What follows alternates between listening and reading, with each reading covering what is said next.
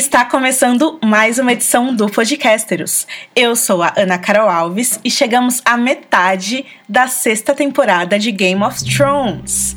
A gente chorou, a gente foi dormir triste nesse domingo à noite, mas estamos aqui hoje com Angélica Hellish. Olá, galera. Só digo uma coisa: Brando, onde cê vai, eu também vou, mas tudo acaba onde começou. Rafa Vacilar. e aí, galera, beleza?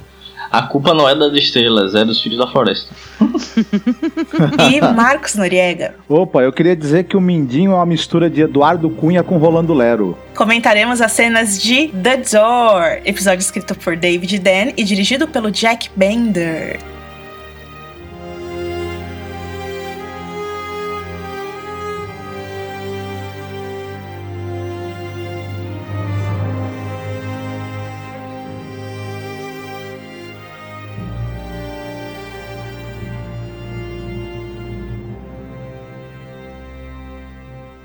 Vamos começando a comentar falando primeiramente de Castelo Negro. Então, na muralha, Sansa costura com a sua agulha. Aí de repente uma pessoa é enviada, chega a ela com uma correspondência com o selo do Tordo. É, o Tordo ou Sabiá ou Tejo, depende. A gente estava discutindo isso inclusive com o Bini, a tradução do símbolo do mindinho, que é Mockingbird, né, Rafa? Só que em português eu acho que eles colocam como Sabiá. Em português de Portugal é Tejo, mas em português brasileiro eu não lembro e eu não vou achar agora. Mas enfim, qualquer coisa a galera corrige a gente nos comentários. eu acho que é Tejo também. Então, aí a Sansa ela abre essa carta, ela lê e ela vê que isso daí é uma correspondência do Mindinho, que ele está perto, né? Ele gostaria de encontrar com ela. Aí então a gente já a vê em Vila Toupeira, que é um, está um lugar destruído, né, pelos selvagens. Lá está ele, Mindinho, com a sua cara de peroba. Aí quando ele a vê, ele sorri com alegria, né? Mas o sorriso logo se esvai quando quando a Brienne chega protegendo a sua senhora. A Brienne encara esse homem com nojo, com toda razão, e o Mindinho começa a falar que quando ouviu que a Sansa fugiu de Winterfell, ele temia o pior, né? E que ele está imensamente feliz em vê-la ilesa. Olha a cara de aço. Ele fala que veio com os cavaleiros do vale, para ajudar a Sansa e eles estão acampados em Fosso Kaelin. E lembra que o, enfim, o Rob tinha pegado esse lugar e aí depois os Homens de Ferro tomaram quando o Rob foi para a guerra com o Tywin. E aí depois o, o Ramsay tomou, lembra que ele mandou o Tian lá e aí matou, esfolou os caras. Sim, Vocês lembram dessa sim, cena? Sim. E é um lugar, um lugar estratégico para passar exércitos. E aí eu fico pensando, como é que os Cavaleiros do Vale foram parar ali, sendo que os homens do os Boltons estavam lá? E eles jamais poderiam deixar esse lugar, tipo, a Deus dará, sendo que é um lugar super estratégico, entende? Entendo. Fica aí essa questão. Quem quiser ajudar a gente nos comentários, fique livre para teorizar. Sim. Ah, então segue um diálogo, né? Que eu vou reproduzir aqui. A Sansa diz assim: Ilesa, o que você está fazendo aqui? Você veio me ajudar? Você sabia sobre o Hansen? Se não sabia, é um idiota. E se sabia, é meu inimigo. Ou seja, é o velho ditado: ou é burro ou mal intencionado, né? Eu gosto desse ditado. Aí ela continua: Ele não machucou meu rosto pois ele precisava do rosto da filha de Ned Stark. Mas o resto de mim, ele fez o que quis com o resto. Desde que eu ainda pudesse lhe dar um herdeiro. O que você acha que ele fez comigo? Aí Mindinho começa a gaguejar, né? Ela continua: Me diga, o que, que você acha que ele fez comigo? Aí ele não responde, a Brienne. Lady Sansa lhe fez uma pergunta, responda. Aí Mindinho: Ele te bateu. A Sansa: Sim, ele adorava isso. E o que mais? Ele continua: Ele te cortou? A Sansa: Ah, então eu acho que você conhecia ele no final de contas, não é mesmo? Como você não sabia? Você não é a pessoa que sabe dos segredos de todos? Aí o Mendinho, ah, eu subestimei um desconhecido, eu errei, me perdoe. Acredite em mim. Aí a Sansa, mulheres não falam sobre as coisas como as que ele fez comigo, mas donos de bordel não deveriam ter medo de falar disso. E eu ainda sinto, eu sinto o que ele fez com o meu corpo. Enquanto eu estou aqui, de pé, na sua frente. Você disse que me protegeria. Não acredito mais em você. Eu não preciso de você nem da sua proteção. Nem você poderia me proteger se eu mandasse Brienne te matar. Você me libertou dos monstros que mataram a minha família e me entregou a outros monstros que mataram a minha família. Mindinho responde: Se você quiser, eu, eu lhe imploro por minha vida. Eu faria qualquer coisa por você. É, jogou a armadilha emocional, né? Ai, eu te amo, te adoro, né? Olha, olha, olha o gaslighting. Procurem no, depois o significado disso. Aí a Sansa responde: Volte para Foscaling. Eu e o meu irmão retomaremos o norte. Eu não quero mais vê-lo, nunca mais na minha vida. Ainda pedindo desculpas antes de partir, ele revela que Brinden Peixe Negro juntou o que sobrou das forças da sua casa e retomou o Correio, que Sansa deveria procurar pelo tio avô por ajuda, pois ele tem um exército para ela. E aí se fica naquela no ar, eu achei uma coisa não sei se eu estou supondo, mas fica assim, se dá para confiar nesse cara novamente, né? Por que, que ele tem acesso a essa informação e dá para confiar integralmente nessa informação, né? As cenas do Mindinho, ou a gente tem que assumir justamente isso, que ele é burro ou idiota e é o inimigo, como a Sansa fala. Porque tem vários problemas nessas suposições, nessas coisas que ele conta pra essa secção, não são suposições, são fatos, segundo ele, né? Primeiro, a relação que a gente já colocou aqui sobre Foscaling, não, não faz muito sentido, a não ser que os Reeds, né, a galera lá dos pântanos estejam ajudando a galera do Vale, o que até faria sentido, mas essas pessoas nunca foram apresentadas na série, então não sei. E aí, essa questão do peixe negro não tá fazendo muito sentido, né, porque na cena do casamento vermelho ele tinha saído para fazer xixi e nunca mais foi visto. E a gente tem que supor que ele saiu, viu que ia dar merda, foi embora e conseguiu juntar todas as famílias das, das terras fluviais para ajudá-lo a, retom a sitiar o castelo que já era dele, né? O Corre Rio, antes dos Freys. Quer dizer, é, como que ele fez isso, né? É, ele pode ter percebido que alguma coisa deu errado e, sei lá, se jogaram no rio, né? Já que ele gosta de nadar. Não, e detalhe, pelo que eu lembro, é, o, todo o pessoal que tava lá em volta, né? Porque tava o pessoal dentro do salão e os soldados que ficaram longe, né? Pelo menos aparentemente no. Fiz questão de ler essa passagem, né? No, no livro.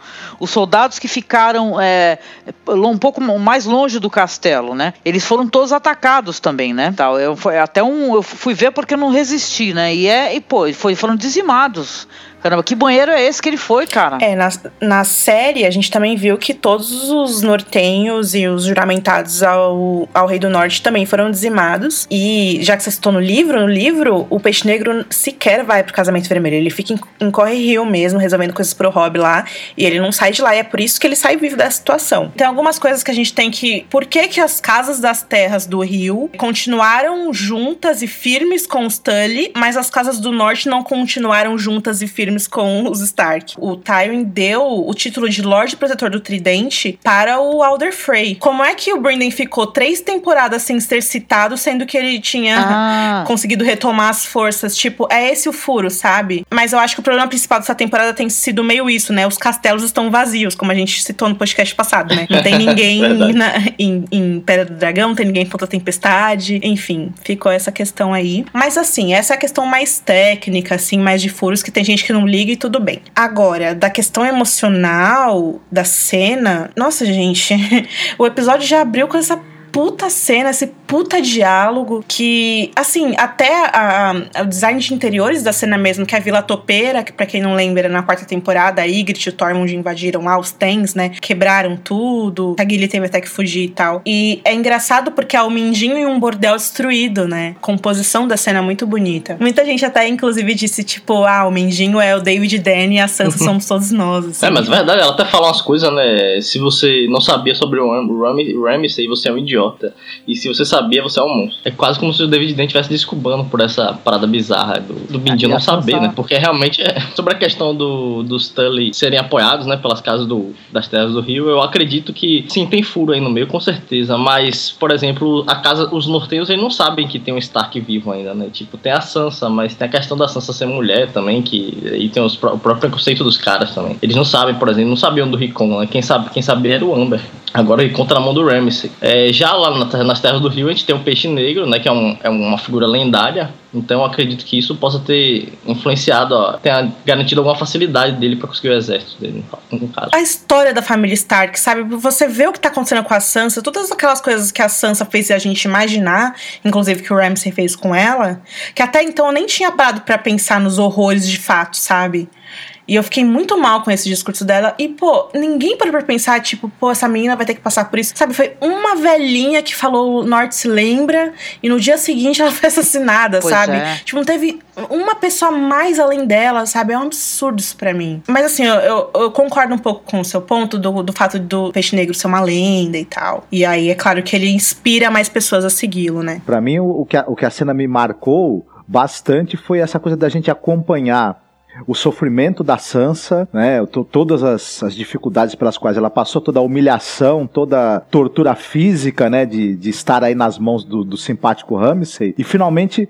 to- Toda essa trajetória dela recebeu um sentido no que ela cresceu, de que ela endureceu como pessoa e que ela desenvolveu uma inteligência também para fazer uma leitura das pessoas. Meio que o Mindinho com essa traição e esse descaramento todo, essa maneira de usá-la, porque a gente já viu o Mindinho é, usar pessoas e descartá-las ao longo da série. E talvez ele não esperasse que a Sansa conseguisse fugir do Ramsay. Talvez ele tenha sido meio pego um, um pouco de surpresa.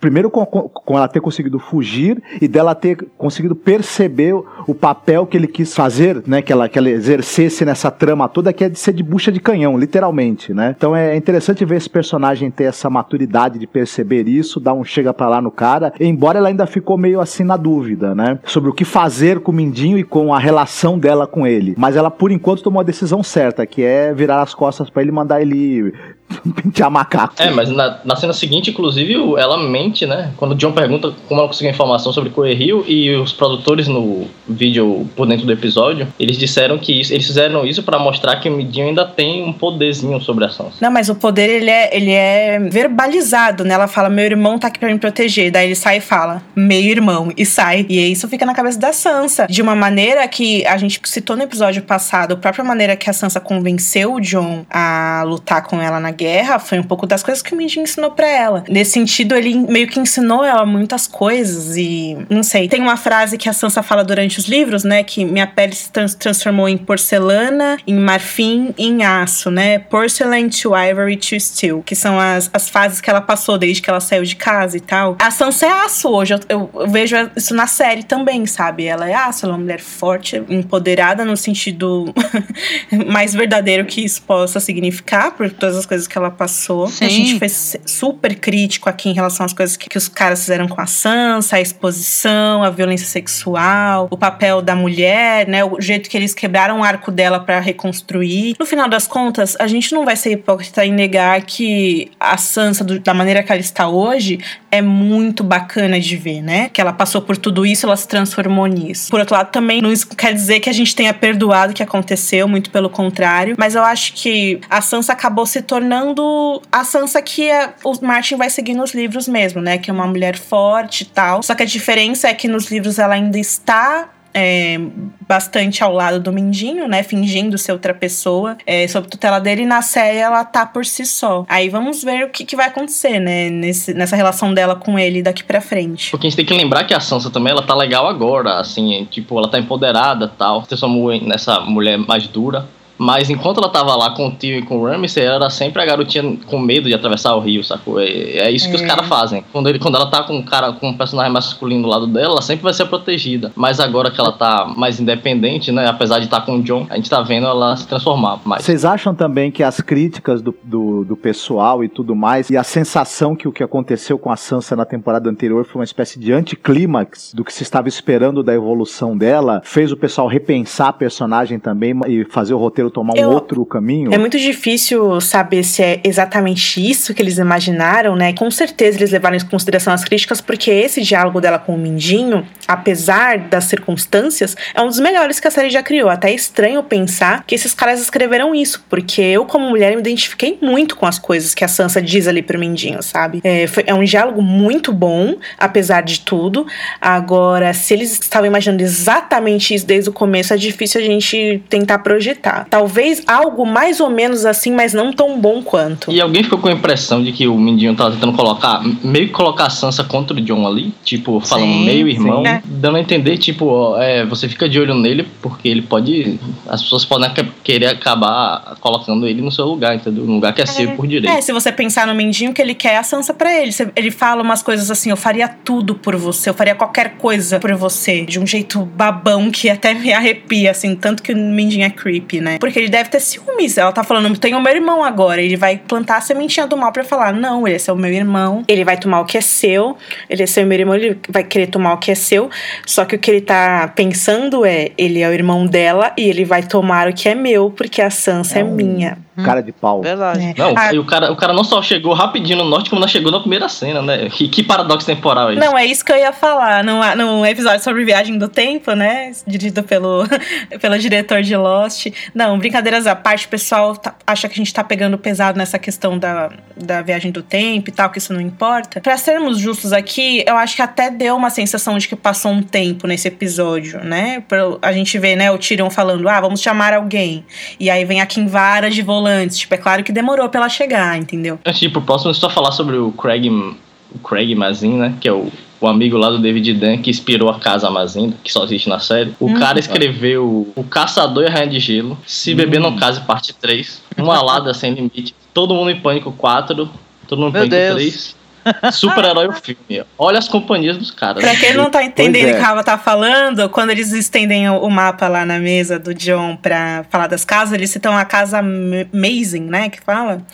Que é uma casa que eles criaram. Essa casa não existe nos livros, essa casa. Lá na temporada passada, né? O Sam cita essa casa e tal. Então, eles deram uma homenagem a esse amigo dos produtores, né? E é esse grande roteirista que Rafa citou essas grandes É um obras aí. roteirista maravilhoso. Espero que eles não fiquem pegando dicas de roteiro com ele, né? Por O favor. pior é que eles pegaram sim, porque é esse Amazing aí que deu a dica pra eles de que o texto do que aquele piloto que eles nunca divulgaram de Game of Thrones estava ruim por causa da dica desse Amazing que eles refizeram e por isso que a série foi aprovada e hoje existe, tal. Então, estamos agora em Castelo Negro e nós vemos um mapa do norte é, sobre uma mesa, enquanto que o nosso amigo Jon Snow Goku fala sobre os perigos, né?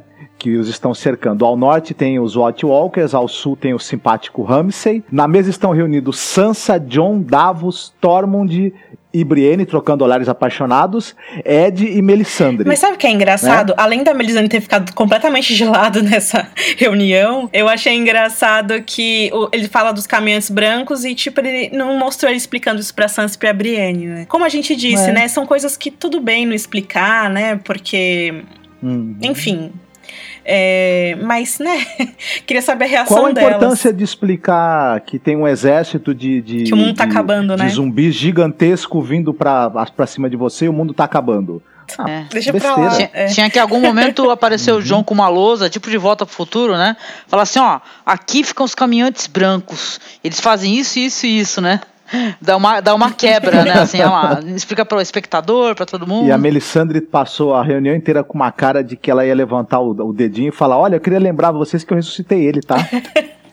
Viu? Gente, é muito complicado quando você coloca todo mundo numa mesma cena, não dá pra equilibrar, né? Mas faltou uma falhinha ali pra ela, sei lá, enfim. O John está falando pra eles que pra vencer os White Walkers eles precisam de um Interfell e para tomar o Interfell de volta eles precisam de tropas que eles não têm suficientes no momento. Então o Davos ele cita que as casas mais poderosas que são Castarques, Umber e Manderly, eles já estão ali, alguns deles já estão bandeados pro lado do Ramsay, né? E ele e a Sansa então ela fala que não, que olha, é, o pai dizia pra ela que não, que o, na verdade o pessoal do norte é diferente, eles são leais e que talvez eles tenham se bandeado pro lado do Ramsay por não saber que tinha outra opção, né? E o Davos fala o seguinte, olha, eu não conheço o pessoal do norte muito bem, mas eu conheço os homens e eles são parecidos em todo lugar do mundo. As pessoas talvez não tenham coragem de se levantar, né, contra os Boltons porque eles pensavam que podiam ver a sua família esfolada por uma causa que não tinha solução, por uma causa perdida. E o John nesse momento ele sugere que além dessas casas maiores e com, com mais tradição e mais, mais poder, tem as casas menores, por exemplo, Glover, Mormont, Serum e Mazing, que foi inventado aí pra série, Hornwood, mais uma dúzia que eu não vou citar aqui porque eu não sei. Todo esse diálogo da Sansa brigando com o Davos sobre quem conhece mais o norte, eu lembrei muito de uma cena que tem a Dança dos Dragões, no capítulo da, da Asha Greyjoy, que é o prêmio do rei, eu acho, capítulo, que é quando os nortenhos estão marchando com o Stannis e começa a nevar, nevar a caminho de um Winterfell para resgatar a área, né? Que nos livros é a área, que não é a área. Enfim, eles estão marchando, marchando e começa a, a, nevar muito, tá todo mundo com frio, cansados, exaustos, não sabem o que vão encontrar quando chegarem ao Winterfell, como vai ser, enfim, né? O exército inimigo, o exército dos Boltons. E eles começam, ah, mas a gente tá fazendo isso só pela menina. E aí eles, não, é só pela menina. Só pela menina do Ned a gente tá fazendo isso, a gente vai guerrear e vamos guerrear até a morte, porque essa é a maneira mais bela de se ir embora desse mundo. E a gente tem que fazer isso, por, e nós somos homens do norte, nós vamos sobreviver isso aqui. O frio não é nada pra gente e vamos que vamos, sabe? E é engraçado isso, a diferença da série e livro, né? Porque o norte eles vão lá pra, pra salvar a menina do casamento, né? No livro e na série ninguém nem ligou pra Sansa. E agora o John que vai ter que ir lá, John e a Sansa bater de porta em porta para pedir ajuda desses caras. Sim, na série o pessoal é um tanto quanto virar casaca, né? Bastante, aliás, né? Mas o Davos explica que, na verdade, o Norte também vai se lembrar que o John, ele é um Snow e não é um Stark, né?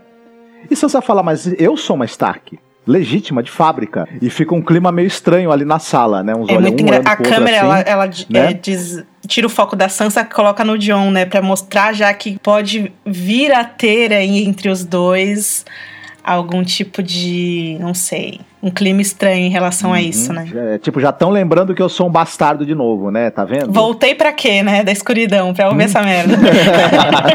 é, Sansa lembra aos presentes que ela sabe, né, ficou sabendo que os Tully ainda tem um exército e que pode pedir ajuda deles. O John logo já fala assim: "Como é que você sabe disso aí, menina?"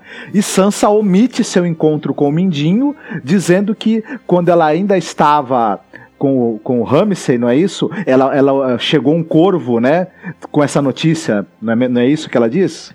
É isso que ela diz. Eu acho que ela, ela não quis falar que ela se encontrou com o Mindinho. É aí que tá. A Sansa percebeu que ela tem que manter alguns segredos para ela na vida dela, sabe? É isso. Porque se ela precisar dele, ou talvez ela não se sentiu com vergonha de falar que se encontrou com ele, não queria que o John fosse atrás dele para matar ele, hum, não sei. Entendi. Ela aprendeu que várias que todo, todo mundo volta dela guarda segredos, então. Bom, fim da reunião, Sansa decide enviar Brienne para correr Rio para recrutar os Tulis para a causa, né, que eles estão iniciando. É, Brienne diz a ela que não gosta muito da ideia de deixá-la sozinha, né? Ela não por conta do Jon Snow, que ela acha que é um cara melancólico, mas, mas ela acha que ele é confiável, que é, é o irmão dela, né? Meio irmão que seja, né? Mas ela lembra que o Davos e Melisandre, né, ajudaram Stannis a assassinar o irmão com magia de sangue, né? Exatamente, que eles, enfim, não são pessoas lá, estavam lá do lado do Stannis, né? Dispostos a tudo para ajudar o Stannis a chegar no trono. Então eles não são lá tão confiáveis. E ela até fala, agora já se bandearam aí pro lado de vocês, né? Muito bem. E ela também cita aquele selvagem barbudo, fica trocando olhares maliciosos com ela, né? O tal do Tormund. Mas a Sansa interrompe dizendo que não, o John é meu irmão, ele vai cuidar de mim, eu vou estar seguro aqui, fica sossegada. É, o Daniel Seckheim, que foi o cara que dirigiu os, os dois, o episódio 3 e 4, ele fala que eles não esperavam que ia ter toda essa comoção em relação a Tormund e Brienne, que era pra ser só uma piadinha bem de leve no roteiro e tal. E eu acho que ele, ele quis dizer que não vai pra frente isso, né? Foi só uma sugestão. Eu tava mesmo. lendo umas entrevistas da, da atriz que faz a Brienne, né? Ela falou que é o, o, o terrível disso daí tudo é que é engraçado que esse ator aí que faz o Tormund e o cara é hilário, entendeu? Uhum. Que, o du, que o duro é aquela, ela manter aquela cara, sabe? De, de séria e tal, porque é um cara é um palhaço. Durante a conversa da Brienne e da Sansa, a Brienne indaga, né, se Sansa tá tão confiante assim que o irmão vai protegê-la e tudo mais, nas boas intenções dele, porque ela omitiu dele o encontro com o Mindinho. E Sansa apenas olha para ela e nada responde, né? O grupo já está pronto para sua viagem para as Terras do Norte para tentar recrutar novas famílias para as causas deles, né? Sansa aparece com seu novo vestido com o símbolo da casa Stark brotando de seu peito e presenteia o seu irmão John com um manto pesado de peles muito semelhante ao que Ned Stark usava. Ai, que lindo, né? Sansa Você, figurinista, é... Sansa riquíssima, milionária. Eu, eu, sou, eu fiquei emocionada com isso. É, é, a cena foi bem bonita e é engraçado que ele sempre usa esse, esse recurso do figurino para mostrar o desenvolvimento né, da personalidade. Pô, né? isso aí é fundamental fundamental, né, Rafa? Se Ela tá se ver... tornando meio Kathleen também, né? Será?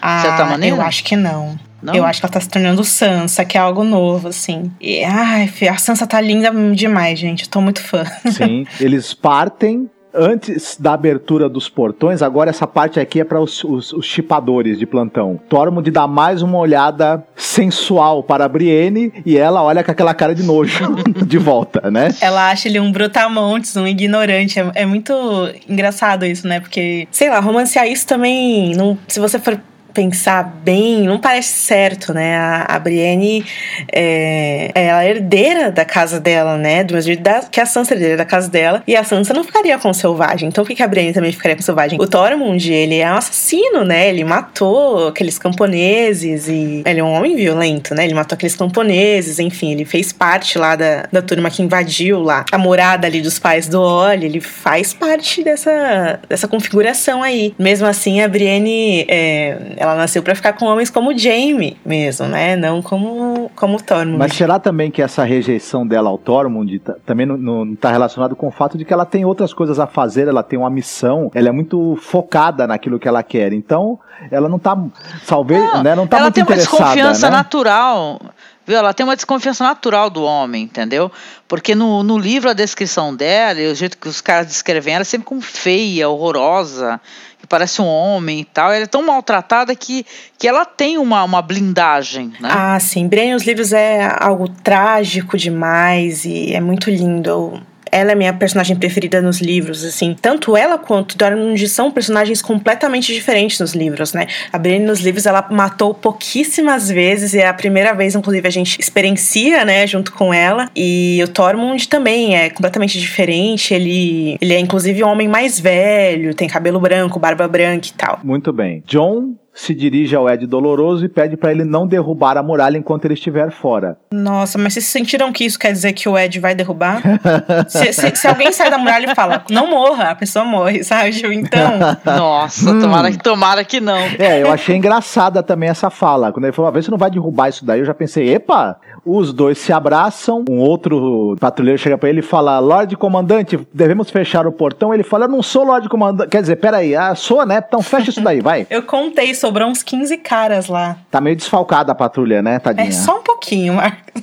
Agora cada um vai para um lado, né? Brienne vai para as terras fluviais, o John e a Sansa vão aí é, pelo norte, o que na verdade é super perigoso, né? Porque se o Ramsay pega eles no meio do caminho, ferrou. Mas vai ser tão legal a gente conhecer as casas, conhecer no novas famílias, novos personagens. Tudo que a gente viveu aí nesses episódios em Castelo Negro foi muito, muito foda, cara. A Sophie Turner ela todo esse segmento que a gente acabou de falar aí agora e tudo mais, ela, ela meio que conduziu esse segmento com a atuação dela, é. né? Muito forte mesmo, né? Ela tá tendo material para trabalhar, né? O roteiro tá dando esse material e a atriz tá desempen se desempenhando muito bem, tá, tá entregando um personagem com, muito crível, né? E muito marcante. Então tá.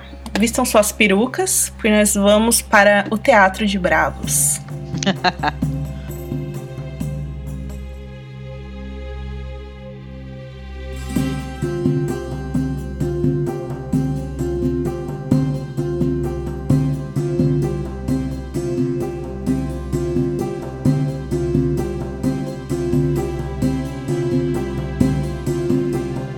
Em Bravos, pessoal, a Aya é apresentada ali pra gente em mais uma rodada do treinamento severo que ela tá tendo lá com a criança abandonada. Muitos julgaram que essas cenas foram meio que um retrocesso, assim, tipo, não precisava mais, sabe?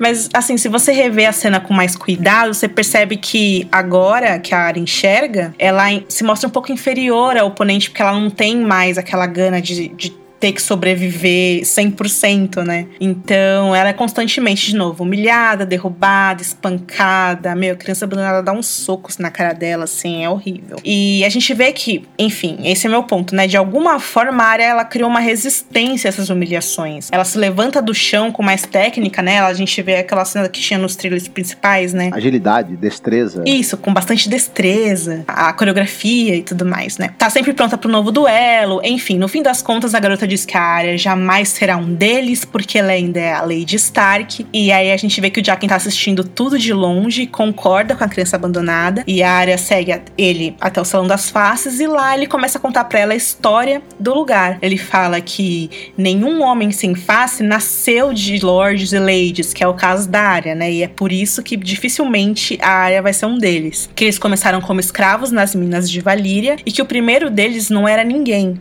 E aí o Deus de muitas faces ensinou ele a esconder o rosto e ensinou ele a dar a dádiva, né, a dar o presente da morte. O homem então ensinou outros homens, né, em troca de seus serviços e assim foram sendo criados os homens sem face. Muitos serviram, muitas dádivas, muitos presentes foram dados e logo todos os mestres escravagistas e os seus capatazes em Valíria sumiram e os homens sem rosto fugiram para um lugar que hoje é conhecido como Bravos. E aí eles construíram esse templo e tudo mais. E aí ele mostra pra área, né? Esses são os rostos que eles usaram quando, quando eram vivos, os primeiros homens sem rosto. E agora a garota é um deles, se desejar. Dessa história, Rafa, o que, que tem de diferente mesmo? Ah, lembrei. A diferença principal aqui é que o Jaquen não, não fala para ela que. Isso é contado nos livros, né? Que essa dádiva da morte começou a ser dada aos homens porque eles sofriam muito trabalhando nas minas, nos vulcões, né? Porque os, os valerianos ficavam escavando os vulcões para achar alvos de dragões e tal. E também para pegar material para construir é, armas, né? Obsidiana, valeriana e tal. Então eles trabalhavam lá como escravos de noite, noite e dia. Às vezes ficavam dias sem ver a luz, né? Sofrendo com aquele calor. Eles não aguentavam mais. Eles começaram a pedir: Meu Deus, pelo amor de Deus, me mata que eu não aguento mais essa vida. E é, foi aí que o Deus da Faces começou a dar essa dádiva da morte para essas pessoas que não aguentavam mais, né? E aí, conforme esses caras foram ficando bons com essa dádiva, eles começaram a ensinar uns aos outros até que eles começaram a ficar tão bons que viraram assassinos e começaram a matar os escravagistas até fugirem e fundar Bravos, enfim.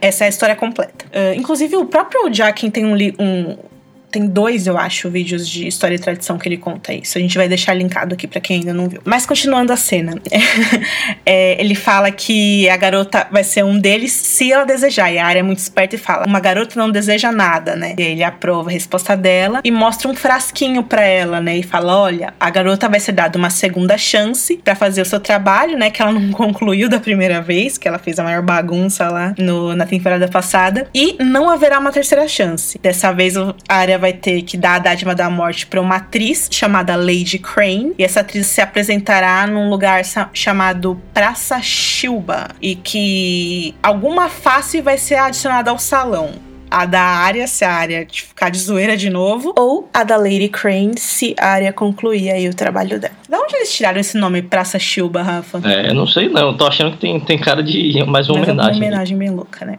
e aí, pessoal, que cena, né? Uhum. Caramba, esse episódio teve tanta cena linda. As cores dessa cena para mim me pegaram assim. Foi, foi muito bacana. A gente vê lá na praça uma multidão de bravosianos vestidos em cores alegres, penteados interessantes, né? Aqueles coques laterais, aquelas tranças. Todo mundo reunido para um espetáculo de teatro, né? Que nos livros a gente conhece como espetáculo de pantomima. No palco a gente vê um cenário que desenha Porto Real, tem a Mata do Rei, os estandartes baratos tem o Lannister e o Rei Robert, interpretado pelo ator Richard E. Grant. Na verdade, ele é o dono do teatro. Não sei se na série o nome dele é Enzembaro, mas nos livros esse é o nome do personagem. É, nos, no, nos scripts tá, o nome dele é esse?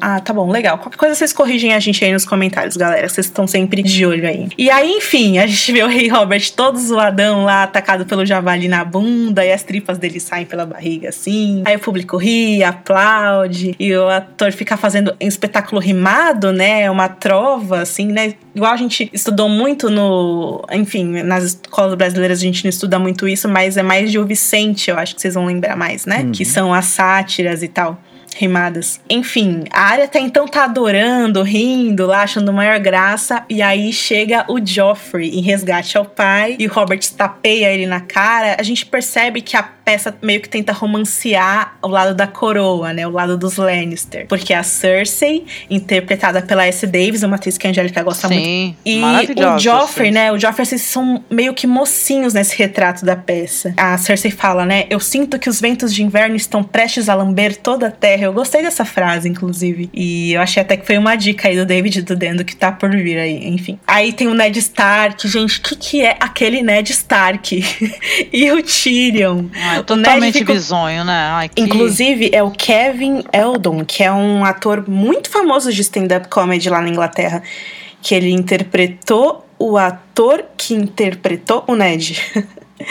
e muito bom o trabalho, ficou assim, caricato do jeito que peças como essa devem ser e tal. O Ned fica o tempo todo coçando o saco, assim, tolo, todo idiota. O tempo todo ele demonstra que quer o trono de ferro pra si, que é claro que é a versão Lannister da história. E o Tyrion, né, o nome dele é Bobono, o personagem tanto no livro quanto na série a gente viu. E ele tem a cicatriz de Blackwater, né, na peça. E o tempo todo fica assediando aquela menina que interpreta a Sansa. E a cada fala, a área fica mais machucada pelo retrato que eles estão fazendo da família dela ali, né? Da Sansa, do pai, de tudo que ela viu e que ela sabe, né? Que não foi nada daquilo. E que cruel que o, Jaqen Hager tenha mandado a área pra fazer isso, né? E a música animando todo mundo, os atos, a gente vê que nas galerias superiores é, tem uma banda tocando e é a banda of Monsters and Men, que fizeram essa participação especial. E, enfim, na história a gente vê o Ned decapitado e a gente vê que o, o Joffrey e a Cersei perdoaram, né? O Ned, só que o William Payne foi lá e decapitou o Ned mesmo assim. Mostra que foi o Tyrion que pagou pra matarem o Ned. Quer dizer, tiram toda a responsabilidade dos mocinhos, Condena né? o Tyrion, que é o inimigo da. É o, a ovelha negra da família, e, os outros são tipo heróis. Daí a Sansa tenta salvar o pai e tal. O Joffrey tenta consolar a Sansa, né? Que a Sansa começa a chorar. E aí o Tirão aparece com um decreto do pai dele, que dá ele a posição de mão do rei e de esposo da Sansa. E ele bate no Joffrey de novo, despe a Sansa, a mina fica com os seios de fora. Daí a audiência, oh, né? Você vê as, as senhorinhas tudo achando aquilo um absurdo. A pantomima, a trova, o teatro de rua é assim mesmo, é feito pra ser uma sátira. Pode ser, né, que os Lannister tenham financiado isso, acho difícil, mas enfim, como o Mace Tyrell foi a Bravos, pode até ser, né, que ele tenha financiado a peça e tal. A, a peça vai ter a Marjorie, né, ainda vai, a gente vai ver nos próximos episódios, então vamos ver como é que vai ser isso aí. E nos bastidores, a gente vê a área observando o elenco. O cara que interpreta o Joffrey tá lá exibindo pênis, enquanto o Isembaro aponta que essa menina, que é a Bianca, que interpretou a Sansa, poderia me- melhorar a apresentação dela, ela é uma atriz muito ruim ainda. E a área observa enquanto o Bobono e a Lady Crane conversam, enquanto ela gosta de rum, e eles brindam. De volta pra casa do preto e branco, a área conta o que ela viu pro Jaquen, e enquanto ele tá lá lavando um homem morto, aquela coisa do dia a dia mesmo, né, gente, da casa do preto e branco. E ela pede pra usar um dos rostos, né, pra poder fazer o trabalho, mas o Jaquen diz que a área não está pronta pra isso e tal. E ela diz então que, tipo, ó, a Lady Crane é uma boa atriz, ela parece ser uma mulher decente. Por que que eu vou fazer isso, né? É já quem fala, olha, a morte só busca os maus e deixa os decentes pra trás. Essa frase é muito boa. E a área, enfim, tenta compreender quem que ia querer ver a Lady Crane morta, né? E ela lembra dessa Bianca, né? Que é a menina que interpretou a Sansa, que sentia ali inveja, né? Da mais velha, que era muito melhor atriz do que ela. E aí o Jaquen só responde assim pra área: Olha, área, uma servente do Deus de muitas faces não faz perguntas. Muito legal essa sequência, né? A peça eu, eu até ri mesmo, foi engraçado. É, e, bem, e bem legal também pra mostrar que a, a criança abandonada ela tinha razão, né? Que a área, querendo ou não, ela é Lady Stark ainda, porque quando ela vê o pai sendo satirizado ali na peça, ela fica brava. É, mas, cara, ela não. Eu, eu acredito que ela nunca vai se tornar ninguém, entendeu? Que de repente ela vai aprender as técnicas, alguns métodos e tal, e vai poder usar isso para uma, uma vingança pessoal ou pelo menos para ajudar as pessoas que ainda sobram da família dela, né? Foi uma cena dolorosa, né, gente? Porque é, é bem o exercício da, da, de uma outra versão da história, né? Parece que a plateia é- é- são os espectadores da série, né? Cada um tirando suas próprias conclusões de uma outra versão, né? Até, até porque quem lê os livros também, porque nem todos os pareceres, nem todas as perspectivas têm disponíveis, né? No Mindinho, por exemplo, a gente não tem a perspectiva dele corretamente, né? Não sabe o que ele quer fazer. Cara, é, é foda, né? Você vê que depois que a gente, do que a gente conhece do Ned Stark, como é que os caras apresentaram ele, né? Eu gosto dessa metalinguagem, sabe? De ter uma, uma história que fala sobre a história, assim. Tipo, Sim, história dentro da história. Aqui em casa, quando a gente tava assistindo, o pessoal falou, tipo, é, essa é, na verdade, é a versão correta da história, sabe?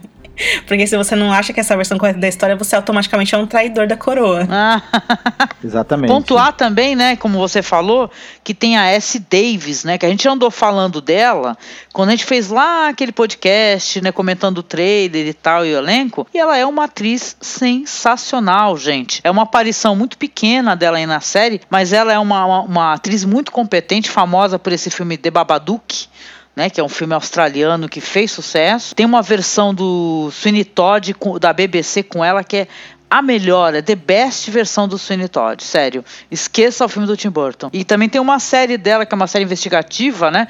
A Ana lembra o nome de cabeça, nunca lembro o nome. As Aventuras de Miss Fisher? De Miss assim, Fisher, é? exatamente, que é a... A gente já comentou uma série passada, sei lá, nos anos 30, onde ela é tipo uma uma, uma detetive, uma mulher ricaça, que ela quer ser uma detetive, ela é mó intrépida, mó à frente do tempo dela. Ela é uma atriz maravilhosa. E tem um ela tá saborzinho tá da, no... da S. Davis é maravilhoso. Moça com brinco de pérola. Moça com brinco de pérola, exatamente. Ela é a mulher do Vermeer, né? Nesse filme. Aliás, gente, assistam, porque todo mundo vê Scarlett Johansson, essa mulher linda, deslumbrante, né? Viúva negra, meu Deus, de couro. Cara, a primeira aparição que você vê a Scarlett Johansson, que é de chorar, é no Moça com Brinco de Pérola. Pelo menos no, no filme mais famoso famoso. É lindo, ela é, é uma beldade. O filme é todo. Cada frame do filme parece uma tela. Eles tiraram muito desse filme, da arte desse filme, para algumas cenas da quarta temporada, inclusive da Sansa. Olha, que interessante. Uhum. Eu achei que toda essa sequência foi primorosa. Já começa com a, a criança abandonada, porque é, os caras compensam. É, é elas não são exatamente do, do, duas artistas marciais, eles compensam essa coisa da coreografia da luta com os cortes rápidos. A luta foi muitíssimo bem filmada. E você percebe uma progressão ali da área, da, da força de vontade dela querer confrontar, crescer dentro da, dentro da seita ali. É uma, é uma coisa bem, bem interessante. Depois dessa sequência toda do teatro, ela me, me lembrou um pouco o Shakespeare, que você tem no Hamlet um momento em que ele, para confrontar o tio,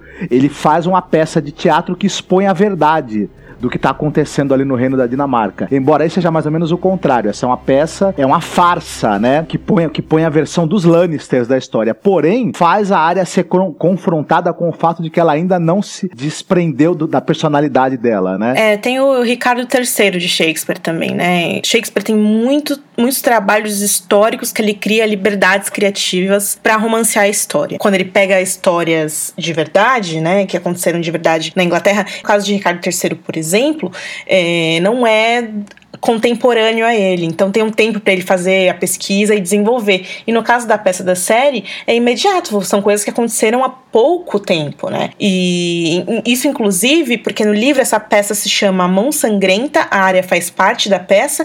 Não fica claro no livro, ela faz uma personagem que pode ser ou a própria Sansa ou a Shay. A gente ainda não sabe que personagem é, porque a, a, peça ainda tá acontecendo, né? Na história aí, no capítulo Mercy, o, o, Martin conta só uma parte disso. O escritor que fez essa peça no livro, ele se chama alguma coisa Forel, é Fário Forel, o nome dele. E por que que a peça é tão imediata, né? Porque na, na apresentação que eles estão fazendo, são para os nobres enviados de Westeros, né? Enfim, e a série pegou essa coisa dos enviados de Westeros que chegam a Bravos, eles retrataram isso na temporada passada, que é quando chega o Mace Tyrell e o, e o Merwin Trent. E no livro é o Harry Swift e o Rafio Querido, né? São circunstâncias, enfim. Mas é muito bacana ver a área confrontando essas coisas, né? Tipo, ajuda, ajuda ela a amadurecer da maneira mais terrível, é claro, mas você vê que ela vai se tornando mais forte, né? Quando ela confronta esses fantasmas do passado. Eu tenho a sensação que eu, a área, ela vai dar um, um, uma rasteira nessa casa do preto e branco, gente.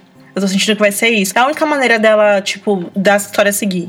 Ela vai fugir. E eu acho que ela vai fugir com esses atores aí, meu. É possível. Tudo bem que essa coisa do, do de, de ficarem trolando ela lá é, é, meio, é meio uma coisa meio bop, né? Nunca serão, né?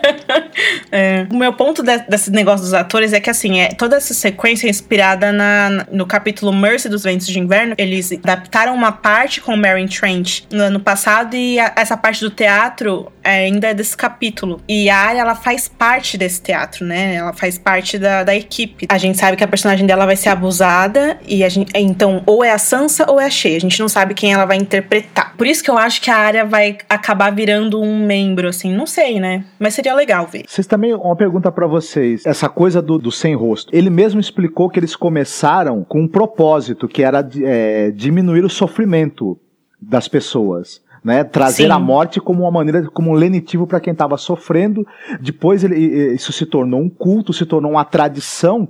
Não, não parece que com o tempo é, isso, isso acabou virando uma tradição que foi se esvaziando de sentido?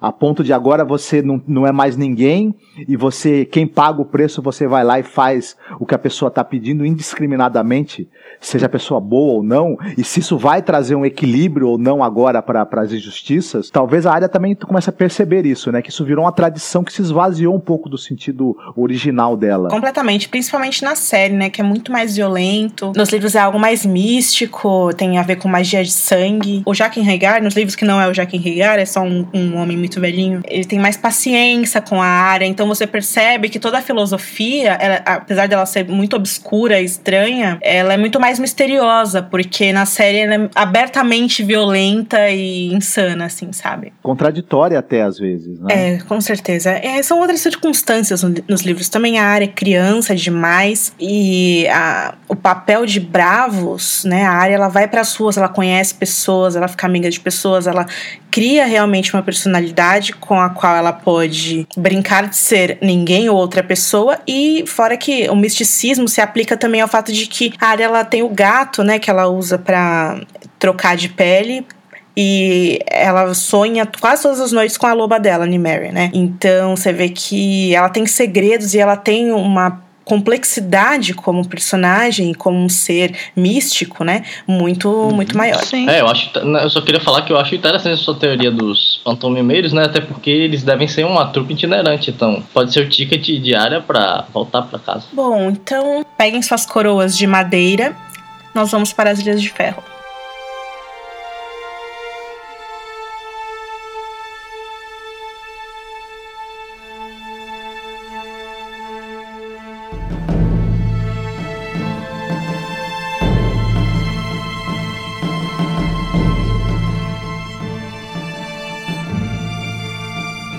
Bom, nas Ilhas de Ferro chegou finalmente o momento da Assembleia de Homens Livres, né? Onde os Homens de Ferro ali eles escolhem o novo rei deles ou a rainha, nesse caso. A gente tá no alto de, um, de uma falésia, assim, a gente pode ver o mar atrás, um cenário bem bonito. E a gente vê o Aeron Greyjoy, é, ele fala que na presença do Deus Afogado, que todos ali estão na presença do Deus Afogado, e que no nome dele vão se reunir para escolher o novo rei, né? O novo líder deles.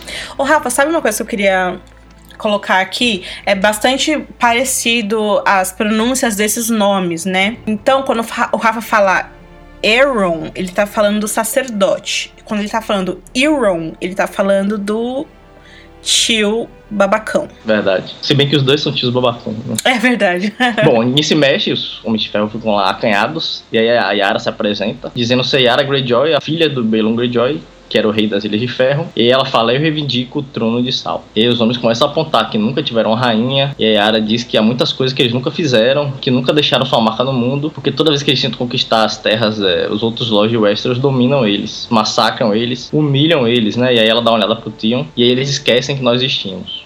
E aí todo mundo concorda. É, eles falam: Ah, somos o povo do mar, nosso Deus é do mar. E ela fala que quando for rainha, construiremos uma frota. Mas aí nesse momento, outro homem interrompe ela, dizendo que ela não será rainha. E que uma mulher nunca poderá liderar eles porque o próprio herdeiro de Belon está ali preso, né? De repente, a, o sangue significou, passou a significar alguma coisa. Porque, porque tipo, eles tratam, eles tratam, desde, desde que eles começaram a falar da Assembleia de Homens Livres, eles tratam como se fosse uma tradição, né? Porque nos livros a gente sabe que a, Assembleia de, a última Assembleia de Homens Livres aconteceu há, sei sei lá quantos anos atrás, centenas de anos atrás, né? Porque rolavam muitas tretas nas Ilhas de Ferro. E aí na série eles, eles se referiam à Assembleia como se fosse uma tradição, né? Sempre que o rei morre, eles fazem essa Assembleia, mas agora nesse. Agora o cara sugere que o Tion deveria ser o herdeiro, né? É, ficou bizarro. Mas não, assim, nos livros. E até na série, até a temporada anterior, as Ilhas de Ferro são da casa Greyjoy. Aí eles mudaram isso pra, acho que pra facilitar, né, o entendimento. Porque assim, a, a Assembleia da série, ela tem um. É, Marcos Angélica, ela tem um clima completamente diferente.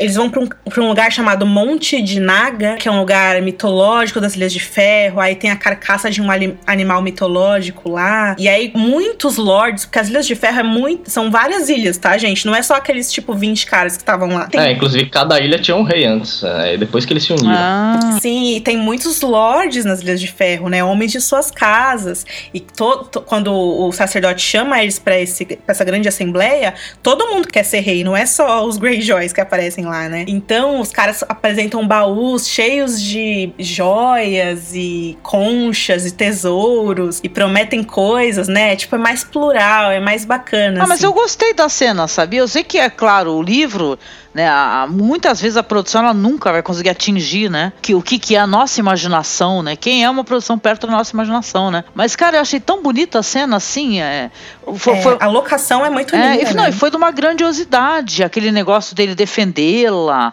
Achei bonito achei. aquilo, né?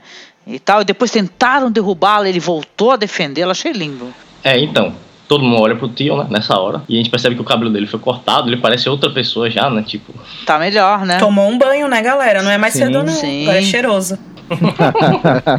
e aí ele observa cada homem, ele, ele vai até a frente ali, do lado da Yara, ele observa cada homem e fala, é, eu sou o Tion Greyjoy o último filho vivo de Balon. E ela é a sua legítima governante. E aí os caras concordam, alguns, né? E aí ele fala: quem já velejou com ela sabe, muitos de vocês sabem quem ela é. Ela é uma saqueadora, uma guerreira, uma mulher de ferro. Não encontraremos líder melhor. Esta é a nossa rainha. E ele fica bem emocionado, e a Ara também olha para ele, bem emocionada, né? Com as palavras dele.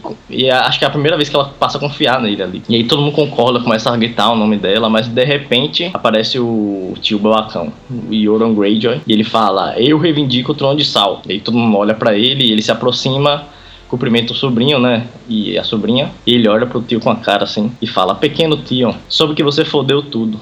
Soube que capturou um castelo que não pôde manter. Foi levado como prisioneiro e ainda perdeu o pau. E aí todo mundo dá risada. Sem saber que essa é a mais pura verdade. Né? Pois né? é, eles não sabem, né? Eu acho que eles acharam que era zoeira, mas é verdade, gente. Rolou mesmo. E o tio fica muito envergonhado, cara, dá vergonha mesmo você olhar pra cara dele assim. E aí ele, o tio ele fala que é por isso que o tio tá aceitando uma mulher como rei, né? Porque ele não tem mais pau. Basicamente o argumento do Yoron pra conquistar os homens de ferro é esse: eu tenho pau, eles dois não têm. Então Nossa. eu vou ser rei, acabou. mas, mas é o mundo não é assim. Pelo jeito colou o argumento, né? É, colou. O Euron é um personagem muito obscuro, cara. Ele abusa de mulheres, é... ele escraviza, ele mexe com coisas místicas, né? Olho de corvo. Ele traz um berrante, né? Que, que pode controlar os dragões, teoricamente. Aí todo mundo fica. Isso, exatamente. Eles estão lá gritando pela acha, acha rainha, acha rainha. E de repente eles ouvem um barulho ensurdecedor, um, ba um barulho terrível que vem desse chifre. Aí todo mundo vê que é esse chifre de guerra gigante decorado com glifos em valeriano e o homem que tocava, um dos mestiços lá com tatuagens na cara, ele na hora ele cai no chão morto e aí o Euron anuncia que vai usar o chifre para guiar os dragões da Daenerys, e aí todo mundo elege ele como o rei por isso. Enfim, o Euron é um bizarro, ele traz um navio cheio de escravos, uns caras bizarros com umas tatuagens na cara, assim, tipo, é, é bem diferente, né? Ele é meio Ahab, né, pelo jeito, né? Parece que ele é um Moby Ahab, Dick, né? isso. É, o Victorian Greyjoy, que não tem na série, também é meio Ahab, assim. Só que eles são, hum, é, não sei, é menos burguesinhos e mais piratas mesmo, no, no sentido que mistura o viking com o pirata de fantasia, assim. Oh, mas o ator é mó bom, né? Eu gostei do ele ator. Ele teve pouco, assim, para trabalhar em cima, o ator, e ele conseguiu fazer uma presença que, que foi marcante, que transmite uma força. Porque as falas dele não são grande coisa, né? Parece um fanfarrão boboca. É, mas a verdade é que no, no, eu acho que no fundo o Euron tem razão, esse Euron da série, sabe? Porque é o Balon, na boa, velho. O Balon era zoado. Tanto que quando ele fala, né, que. A Yara pergunta quando foi que tio voltou a pai, que ele conta que foi alguns dias. E a Yara fala: ah, tô feliz em você ver, porque a gente vê, né? Porque quando for rainha, a primeira coisa que eu vou fazer é matar você pelo assassinato do meu pai. E ele, tipo, admite, dando risada ainda. Ele fala, né? Sim, eu matei, joguei o Balon da ponte. E eu fiz isso porque ele não levava vocês a lugar nenhum, né? E é verdade mesmo, porque, tipo, duas temporadas aí o Balon não fez nada, só sentava na frente daquela lareira ali e ficava... Aquela peruca dele, né? Reclamando.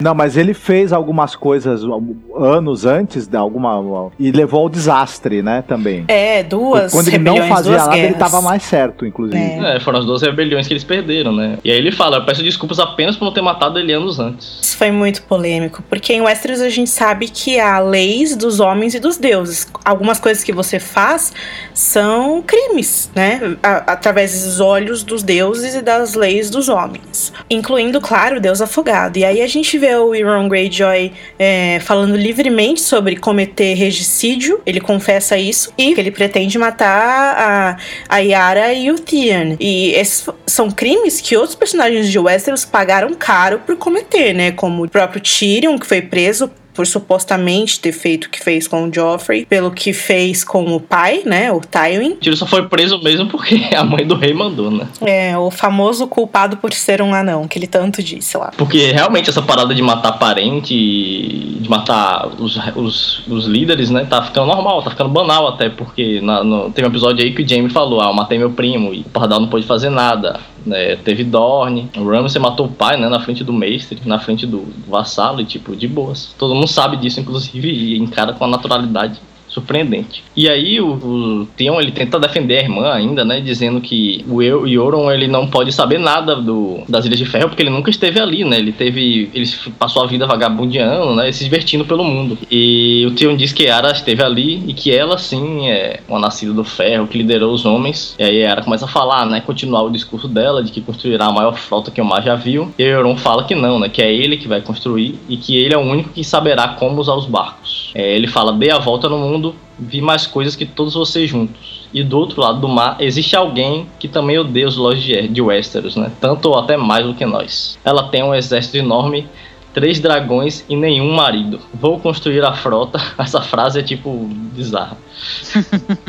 Vou construir a frota e vagabundearei até Daenerys para entregar a frota para ela junto com meu grande pau. Pois tipo é. Bad, Bad Pulse 2.0. Assim. Que ele sabe que a Dani não tá, tá sem marido, né? Ele que chegue lá, o, o Dario vai falar: mostra o teu pau aí, deixa eu ver, peraí. Põe ele pra fora aí um é um pouquinho, só um babaca. segundo. Duelo de paus, né? Os caras vão ficar fazendo pintocóptero pra ver quem. Bom, ele fala: não nasci pra ser rei, paguei o preço de ferro e aqui estou. E aí todo mundo se comove com isso, né? Porque o lema dos Greyjoy é essa parada de que você vai tomar o que é seu, não importa se você nasceu pra isso ou não. É, nós não semeamos. E aí todo mundo grita: Euron, Euron, Euron. E aí o cara vira rei. E aí a cena corta, né, já pro batismo dele. Enquanto ele tá sendo afogado, a gente vê o Tion e a Yara fugindo, né, com os homens e roubando todos os navios. Ai, cara, eu amei isso. Vocês amaram também? legal, Cara, né? foi uma cena muito Então boa, tem né? que rolar aquela pequena suspensão de, de descrença, porque é claro que não- se eles pensassem bem, cada um daqueles navios teria que ter um capitão. E esses capitães provavelmente também elegeram o Euron como rei. e, Enfim, tava tudo meio largado lá no mar, eles só correram com meia dúzia de caras e, tipo, conseguiram pegar toda aquela frota. É meio é, fantasioso demais, mas uh, que bom que eles fugiram, né? E aí depois o Aeron tira o irmão do o irmão que a gente nem sabe se é irmão mesmo, porque eles nunca fizeram essa menção na série. Então ele acorda, tira a água dos pulmões e é coroado, né, com um simples adorno de madeira, né, que é a madeira trazida pelo mar. O ritual é bem bizarro e louco, mas a coroa ficou bem Ficou simplesinha, muito né? cômico, velho. e tipo, ele ainda usa, né? Ele sai usando ela de boa. É, Sai. assim, é bonito, é um adereço bonito, mas assim, não é de um rei, né, gente? Ah, mas pelo jeito, não, depois do enterro do, do Balon, tu espera qualquer negócio, cara. Como, sei lá, umas latinhas amassadas, trançada. Caraca. Os miçanga. É, umas miçanga. uns hip da praia, né? Não é do mar, Umas mas tudo bem, conchinha, né? É. Um tererê, Ó, né? eu, só pra constar, eu Um gosto tererê. desse núcleo. Eu gosto tererê. Eu gosto desse núcleo, cara. Uma puta é, tá foda, assim, de. É a parte mais que tem, é, talvez menos adereços, né? Porque a gente vê tanta riqueza, Eu né? curto eles serem pobrões. Pobrões, sim. Eles são do Guarujá, gente, a galera do Guarujá. Eles são rústicos. Eles são Né? do Guarujá, foi foda, velho. Inclusive, tem no DeviantArt umas ilustrações muito legais sobre a coroa de madeira trazida pelo mar, a Driftwood Crown, né? A da cena da série ficou muito parecida com Jesus Christ, assim, foi. pareceu errado, sei lá. Bom, bom, bom, vamos lá. Então o rei, ele cheio de malícia, parte para matar os sobrinhos, né? Ele fala, onde estão meu sobrinho e minha sobrinha? Vamos matá-los. e eles sobem e vão atrás dos... Indo atrás, né, do, do tio e da Yara. E aí quando eles chegam lá no, no topo da falésia, eles veem os navios partindo já. E quando ele percebe o que aconteceu, ele ordena que todos os homens comecem a cortar as árvores, né? Tipo, que árvores... Meu, eu não sei se ele percebeu, mas nas Ilhas de Ferro eles não semeiam. Inclusive, essa é a, a frase da casa. Caraca, É a única, única árvore que tem tá na sua Onde tu cabeça. acha árvore aqui, porra? tá na tua cabeça. Faz, faz uma jangada aí, seu Pra, pra otário. fazer essa tua coroa pra você procurar três dias um gravetinho. Malandro, a gente, a gente esperou 20 anos vir esses gravetos do mar aí, cara, pra tua coroa. Tu quer o quê, rapaz? Mas tudo bem, a gente tá zoando, mas a gente gosta pra caraca, só pra constar. Ninguém, ninguém xinga a gente, Sim, fiquem de boa. sim. É, o mais engraçado é que ele fala com a seriedade, né? Ainda fala em troca eu darei pra vocês o mundo. Ele não tá ligado. É que assim, o, o Euron dos livros, o Euron dos livros, ele é muito mais poderoso. Então, quando ele fala que ele quer encontrar Daenerys, a gente até teme por ela. Mas esse da série, na boa, não. Não me leve a mal. O ator é foda. Eu até gostei bastante, viu, Rafa? Inclusive, esse em troca eles darem o mundo, eu achei legal até. Mas eu até gosto, porque ele não. Meu, a Daenerys lá vai olhar pra ele e vai tratar ele igual ela tratou o Quentin Martel. Assim, vai ser engraçado. É, vai ser. E uma questão interessante é porque no livro o Euron, o Euron ele manda o, o Victarion, né, que é o irmão dele que não tem na série, atrás da Daenerys. E aí o Victarion fala: "Ah, não, ele tá me mandando atrás dela, então eu vou pegar ela pra mim". Só que no Ah. caso da série, o Tion e a Arya eles não só vão atrás da Daenerys por conta própria, né? É supostamente, né? A gente supõe que eles estão indo pra lá. Uhum. Como eles. Eles não tem como tomar a Daenerys pra eles, porque. Tipo, É, eles estão pensando que a Daenerys é o quê, né, cara? Ela é o quê? Ele é, tá ali esperando, ah, parada no Ah, trono. tem dragão, né? Tem dragão, vamos lá ver, vamos lá E, visitar e ela. o, povo é, o povo é muito otário, né, cara? Que ele fica falando, é, tem dragão e não sei o que lá. O povo é muito, muito novelístico, né? Falou, caraca, o dragão! Euron! Euron! Porra! que isso? O cara vem com a argumentação. Se ele fala que tem unicórnio, então, que tem um lugar que tem unicórnio, que eu tô ligado aí, mas é umas cabras com um chifre só, sei lá. Caraca, o povo É. surta, O meu maluco! ponto é que, tipo, o Victarion, ele pode ser burro com uma porta, né? Mas, tipo, ele não tem alguma possibilidade, por mais remota que seja, de casar com a Daenerys, né? De tomar a Daenerys como esposa. Agora, o Tio e a Yara, tipo, é, só se a Yara quiser. E uma, seria uma parada bem progressiva, né? A Yara quiser casar com a, com a Daenerys. Não, é, Mas, é, vamos contar com Tem uma, vai ter umas cenas aí, né, e tal, que a gente viu no trailer, é verdade. Vocês é. perceberam um paralelo entre a Yara e o Tion e a Sansa e o John? Porque, por exemplo, o John morreu e ressuscitou. O Tion, figurativamente, morreu e ressuscitou, porque ela foi resgatá-lo. Ele falou: Tion Greyjoy está morto, mas ele está de volta. Ele tá lá apoiando ela, como o John também está lá prometendo apoiar a Sansa. O cara que usurpou o Interfell conseguiu chegar no poder matando um parente próximo. Exatamente como o Euron também acabou de fazer, também matando um parente próximo. O roteiro criou um paralelo entre essas duas situações muito interessante. Até porque o destino deles converge, até porque o Theon foi é, um sequestrado, né, ali É, na um casa do, do- dos No último Legal episódio, eles mostram a- os irmãos, né? Inclusive a Marjorie e o Loras É. também. Não, mas assim, voltando a falar dessa questão dos homens de ferro se deslumbrarem pelos dragões, pra quem não tem nada, né, gente? Pode Eles não escrever. têm nada. Eles estão naquela pobrezona. Eles querem conquistar o mundo. Eles são vikings. Eles querem, tipo, saquear e pegar e explorar o mundo, né? Que é negado a eles. As terras verdes, né? Que é o que eles falam. Só falar mais um paralelo interessante com os livros é que o, o Aeron, né, o cabelo molhado nos livros, ele é tipo um super opositor do Euron, porque o Euron é um homem sem Deus, ele fala, e o Aeron é um cara todo fanático mesmo. Na série ele é todo BFF, né? do- É, e aí, esse paralelo? Porque o Tion, eu lembro quando o Tion chegou, ele, pô, tu não é mais do Deus afogado, tem que te afogar de novo aí, o caramba, pá. Aí esse daí chegou, vindo aí da- das terras aí de sabe Deus aonde ele andou andando aí, zoando, adoidado plantão.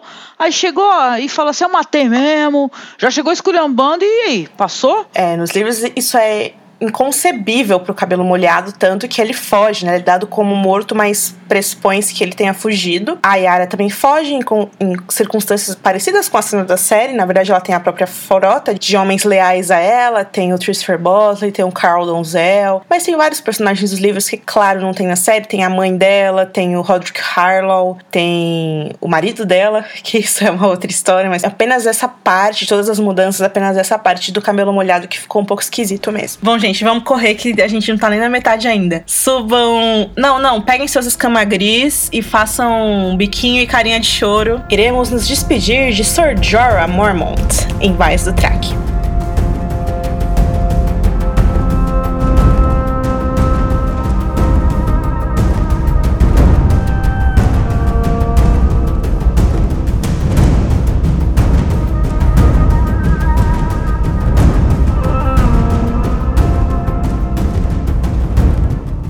Vamos lá, em Vaz do Track, nós vamos ter uma cena lindíssima, por sinal. Teremos a Dani já então paramentada com o visual do Track, né? observando a grande e bela voz do Troark à distância, com um semblante assim chateado pelo que ela terá que fazer. Aí ela encara o Sordiora e diz assim: Eu bani você duas vezes.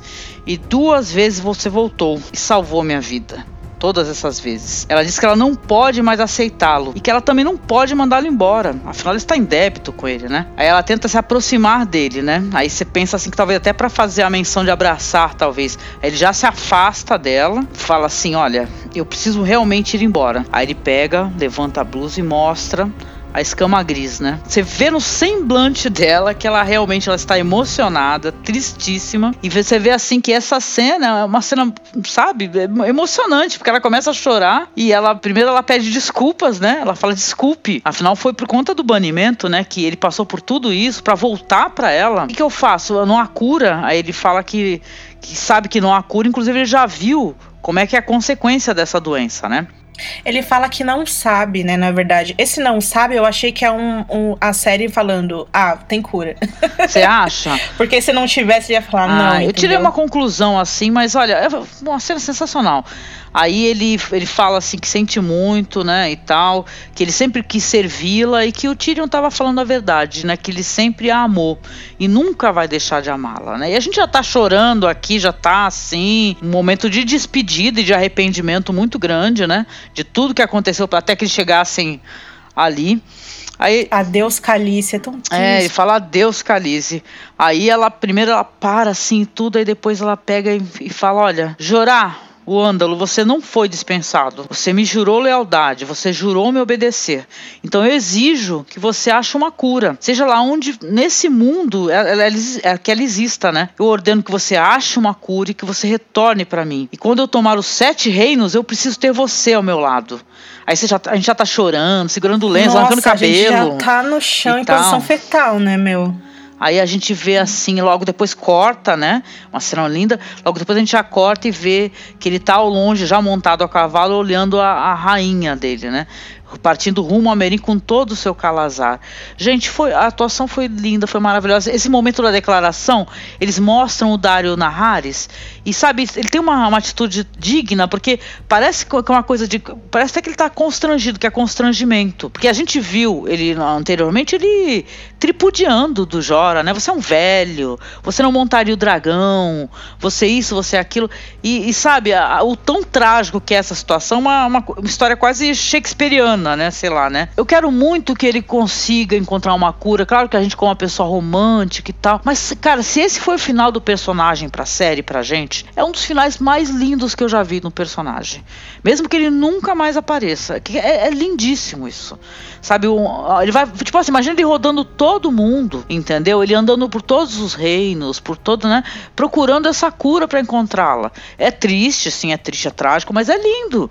Entendeu? Ele vai ter sempre uma motivação né? Enquanto ele tiver sanidade para isso, já que a doença toma a sanidade, né? Ele é muito lindão, né? Um dos melhores atores da série, da vida. Nossa, ele, ele é, é, um grande ator. Ele é um luxo. Eu acho que se, se ele se fosse para ele ir embora, ele teria morrido.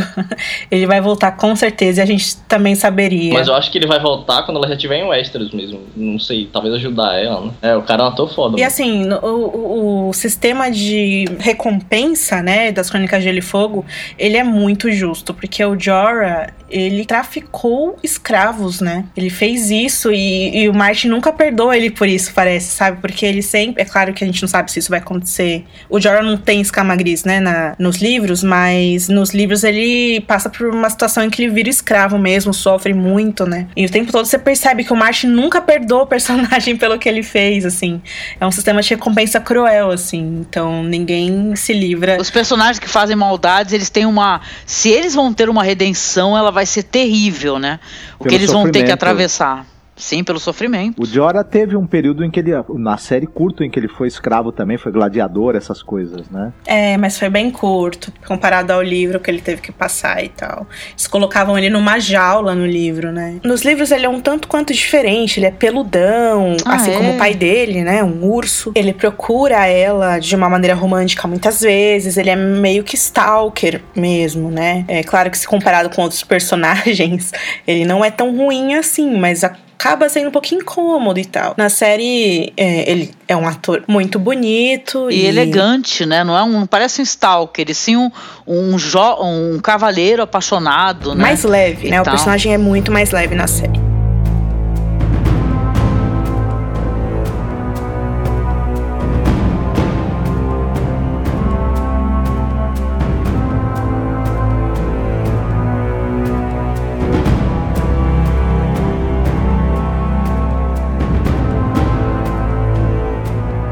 O conselho da rainha está reunido para discutir a paz provisória que foi alcançada com a negociata que o Tyrion tinha feito, né? E ele está lá comentando com o Verme Cinzento, né, que desde o pacto não houveram assassinatos cometidos pelos filhos da Arpia e vice-versa também, né? Os homens livres também não, ma- não mataram mais nenhum senhor. É, o Var está contente com isso, né?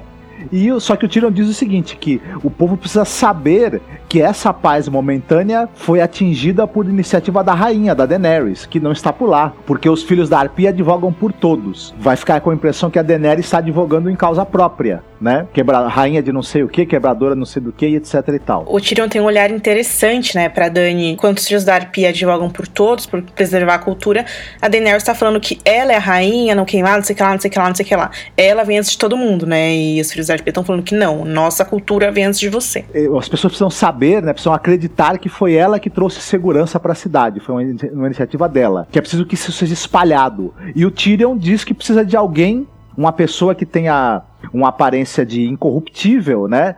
Que espalhe isso, que, que propague essa ideia de que a rainha tá aí para trazer a paz, tá tudo bem, que ela é gente boa e etc e tal. Eles vão até a sala do trono, por sinal, a cenografia é simplesmente deslumbrante, né? E nós somos apresentados a Kinvara, que é mais uma sacerdotisa do fogo, né? Só que do tempo de volantes. E ela é chamada de chama da verdade, sabedoria e da luz. Então, o que acontece, é, a gente até comentou isso bastante nos podcasters dos livros. O, esse templo de volantes é o tipo aí, o templo principal da religião. É a morada principal do Senhor da Luz. Então, é descrito que ele tem, tipo, três, acho que é isso, três vezes o tamanho do septo de Baelor. E é uma construção linda, né? E, enfim, eles educam, eles pegam essas crianças escravas e educam desde pequenos a se tornarem sacerdotes. E o alto sacerdote dos livros é um homem que é o Benerro, e na série eles colocaram a Kinvara. Eles vão citando os títulos dela, todo mundo, todo mundo na série tem títulos, né? Uma coisa, uma, uma beleza, né? Fulano de tal, que é alguma coisa. Principalmente Mirin, né? Quando eles chegam naquela escadinha ali da pirâmide, eles se inspiram e saem soltando os Uhum. títulos todos. É, a galera fez um- uma comparação legal, né? Tipo, quem é você, Arya? Ninguém. Quem é você, Daenerys? Daenerys, não sei o que lá, não sei o que lá, não sei o que lá, Verdade. o Tyrion e o Varys dizem a ela que precisam, né? de- de- falam pra sacerdotisa, olha, a gente precisa de você, porque você poderia persuadir o povo aqui de Meereen para que ele acreditasse que a Daenerys é conquistadora e também salvadora, né? Que uma fé, né? O, a fé pode unir o povo e como ela é uma representante da fé, né? Ela seria uma boa garota propaganda, digamos assim, das boas intenções da rainha Daenerys. Ela diz o seguinte que elas não precisam tentar convencê-la porque ela já acredita que a Daenerys é a prometida, renascida do fogo para transformar o mundo, e que seus dragões são fogo feito de carne e um presente do Senhor da Luz. E ela até fala, você inclusive do seu seu Tyrion, você escutou isso quando passou pela ponte de volantes. Meu, bizarro, né? Ela, Ela, sabe ela tudo. é aquela mulher que tava pregando lá ou tipo assim? Não, ela não é. É outra. Ah, saquei. É tipo a, a papisa dessa. dessa. É, ela é alta sacerdotisa, Entendi. assim, ela é tipo várias, vários níveis acima da Melisandre. Ela é muito bonita, essa atriz, né? Ela, gente? Vamos ela é linda, hein, Ela cara? tem uma bola de cristal pegando fogo, né? Assim que ela vê, sabe das coisas. Os Palantir, né? Eu achei ela muito assim, é uma atriz bela, muito bonita mesmo, mas apesar disso, ela tem um. Eu acho que eles escolheram ela porque ela fala de um jeito, né? Parecendo que ela é uma pessoa mais velha, realmente, eu achei. É. Se a Melisandre, se a Melisandre que é noob, é tão. tem Caraca, vários se- anos, Se imagina a ela. Melisandre é velha, essa mulher é o quê, cara? Tu tirou o colar só o pó, cara. Umas outras coisas em comum que ela tem com a Melisandre, porque assim como a Caris Van Houten, é, ela é estrangeira, a atriz, a Caris é holandesa, e essa atriz é Anya, é o nome dela, né? Ela é israelense, e assim como a Caris, ela também tem uma carreira musical, ela canta. Descobriram que ela ia fazer Game of Thrones, todo mundo pensou que ela ia ser a Liana, né, de tão bela que ela é. A questão é que tudo isso que o Marcos tá falando vazou, entendeu? Isso aí. Porque uma atriz foi fazer o teste de elenco e ela postou o vídeo no Vimeo e a cena é igualzinho, né, Rafa? Palavra por palavra. E aí perdeu um pouco a graça, né? Esse é o problema de ficar vazando coisas. Que bom que eu não fico atrás de bagulho vazado, né, cara? Que eu não pego porra nenhuma disso. Isso é novidade pra mim. Em Vara, ela começa depois com um papo que não agrada muito, né? Que é, olha, ela fala, olha, a Daenerys aí, ela é a rainha dos dragões, é a mãe dos dragões, e esses dragões, inclusive, eles podem, a chama deles pode purificar os não crentes, não é verdade? Queimando os pecados deles e a carne e os ossos deles virar em cinzas. É uma beleza, é, né? Onde será que a gente já escutou uma história assim, né? Pois é, e, e é engraçado porque aqui eles subvertem, né? Porque são as bruxas que vão queimar os não crentes, não os crentes que vão queimar as bruxas, enfim. E ela continua falando assim: olha, a, Dan a Daenerys foi enviada para liderar o seu povo contra a escuridão, tanto na guerra de hoje quanto na guerra que está por vir. E quem se, opus se opuser a ela vai ser tostado. O Tyrion não gosta muito né, dessa, dessa intensidade, digamos assim, né, do discurso dela. E fala, não, é que aqui a gente tem uma certa diversidade de, de crenças, assim, aqui o multiculturalismo já chegou e não, não dá pra gente ser tão radical de querer queimar as pessoas aí, né, desse jeito. Ela fala, não, não, queridinho, vai ser assim sim. Se você não quer o seu povo obediente,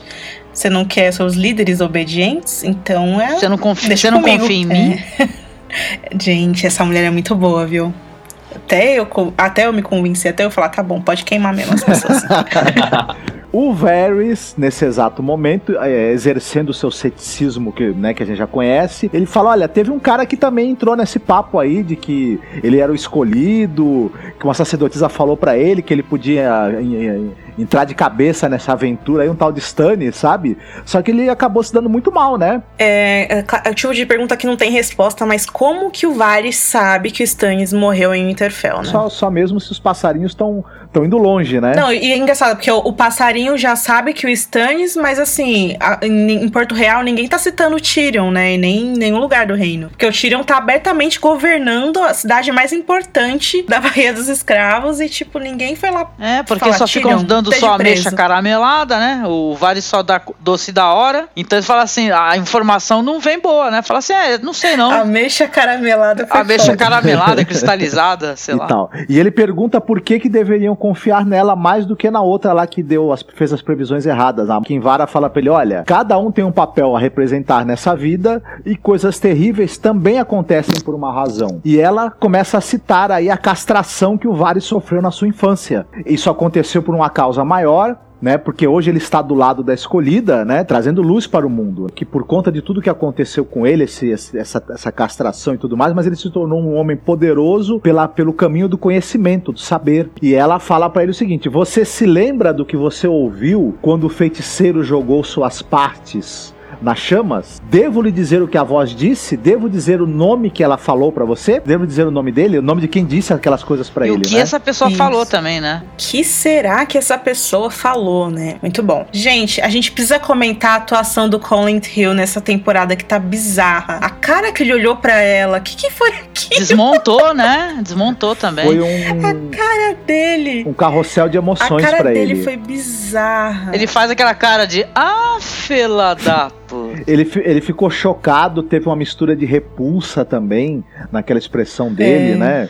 E ela E é vai uma se aproximando, vocês lembram o posicionamento dela? Ela tá lá embaixo, aí sobe um degrau. Aí ela, quando ela vai falar isso, ela já toca no braço dele. Né, cara? Essa mulher é sinistra.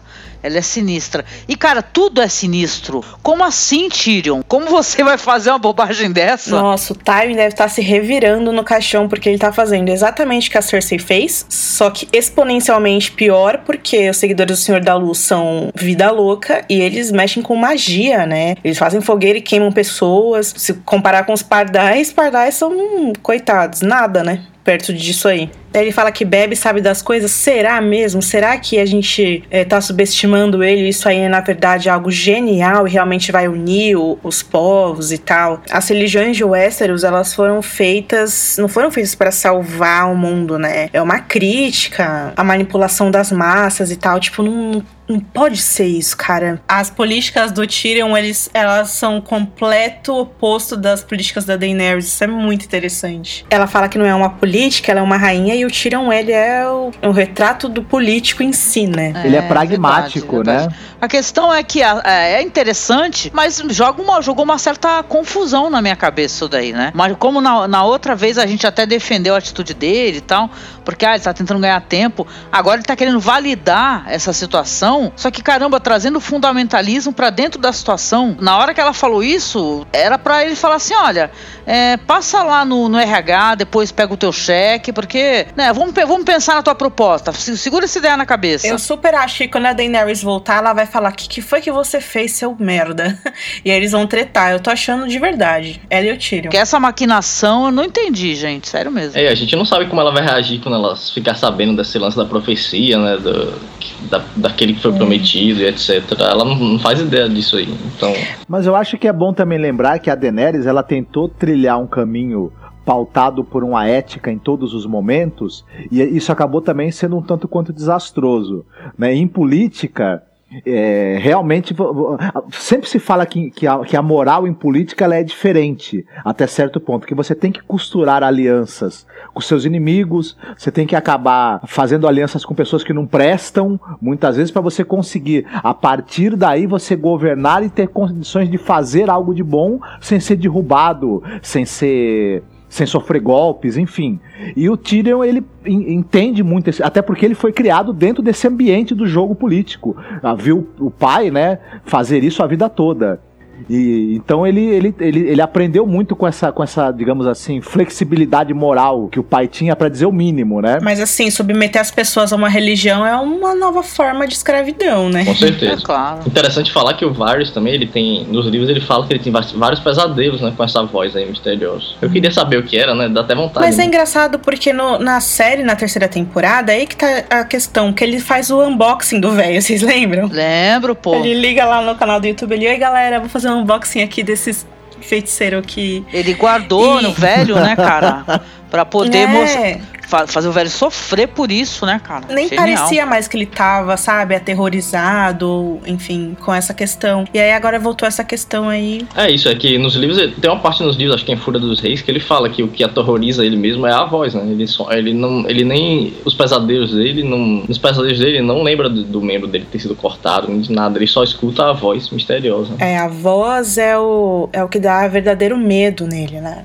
Entendi. E ela tocou na ferida dele bonita. Nossa, essa atriz é muito linda. Eu tô olhando aqui a foto dela, não tô conseguindo parar de olhar. Ela é linda mesmo. É o novo crush da Tá galera. certo, né? A gente fica elogiando os caras, né, e tal. Nós vamos precisar agora que vocês coloquem as mãos aí nos represeiros.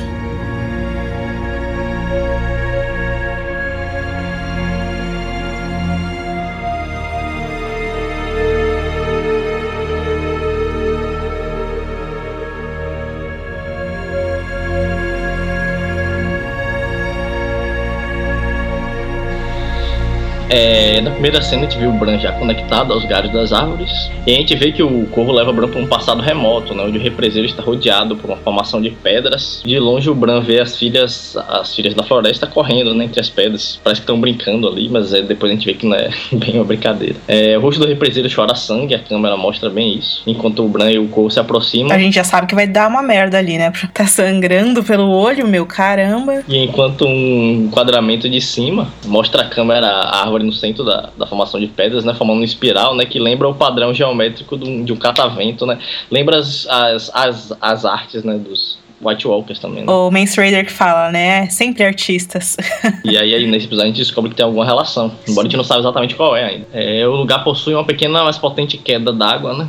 E a grama é verde. A gente vê que é uma terra linda e vasta e frutífera de verão, né? É, uma terra linda e é meio bem fantasioso mesmo, assim. Um lugar bem lindo. Que a gente vê que é uma parada que não existe mais, né? Parece. Dá aquela sensação. É, a folha ela se levanta com uma daga de obsidiana e avança em direção ao homem, né? Que é o Vladimir Furdik, que é o ator que interpreta o Rei da Noite. Sim, ele, ele sofreu recast, tá? Em mais um recast que ninguém percebeu. O Rei da Noite, na temporada passada, era outro ator. Eu falei isso pra Angélica ontem, quando a gente assistiu. É, o Marcos Os percebeu. traços, eu achei os traços diferentes. Esse Vladimir que aí Ele faz um dos engenheiros do Prometheus também. Olha, deve ter sido por isso que chamaram. a gente vê ele lá amarrado na árvore e o Bran observa, né, horrorizado. A gente começa a prever a treta. Enquanto ela atravessa a carne do cara com um punhal. E enquanto ele grita, os olhos dele, ficam, os olhos dele ficam azuis. A culpa é dos filhos da floresta. a culpa é dos filhos da floresta. Caraca, eu achei, eu achei bem interessante esse processo de criar os White Walkers inserindo obsidiana, porque é justamente a obsidiana que mata eles, né? É uma parada meio kryptonita até. É o que os fez, os, os, os quebra, né? E cara, elas que criaram isso, e o que é mais curioso, porque as filhas da floresta, em, em inglês é The Children, não tem gênero, né? E pelo menos na série, ou são todas meninas, né? Como a gente viu, ou aquilo é só uma maneira de interpretar. Na verdade, elas não têm sexo, né? Não sabemos, são crianças, então fica aí essa questão. Ali na série, pelo menos, sim, mas eu acredito que. É... Nos livros, não, né? Nos livros, o, o Bran dá nomes para eles, né, nas cavernas. Aí tem o Trava Neves, né? Tem alguns nomes que são neutros e artigo masculino mesmo. Cinza, escamas, faca negra, trava neve, brasas. E o Bran, como ele era uma criança, eu acho que esse é um conceito que não, meio que não existe para ele, né? De você ser, enfim, uh, não ter gênero, é, né? Bom, aí o mais engraçado dessa cena é que eles fizeram tudo rápido, né? Tipo, eles soltaram a bomba é, e foi pra outra cena, né? Saber o que acontece, e aí o Bran acorda e fala: Ah, foi você que criou os primeiros White Walkers. E ela fala: É, a gente tava em guerra, a gente tava sendo massacrados pelos primeiros homens e a gente precisava se defender. E aí, pum, acaba. É, parecia a Dani cortando a historinha do Barristan. É.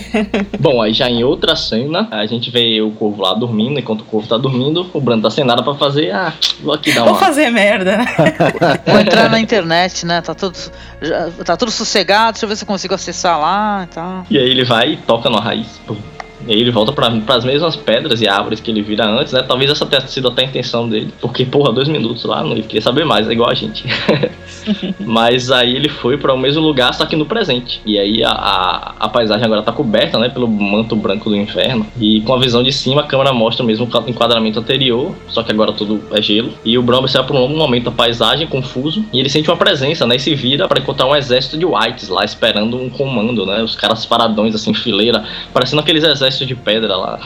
Bem bizarro. E o Bran sabe do poder dele de ser invisível e ele se aproxima da, da, da roda, né, dos caras.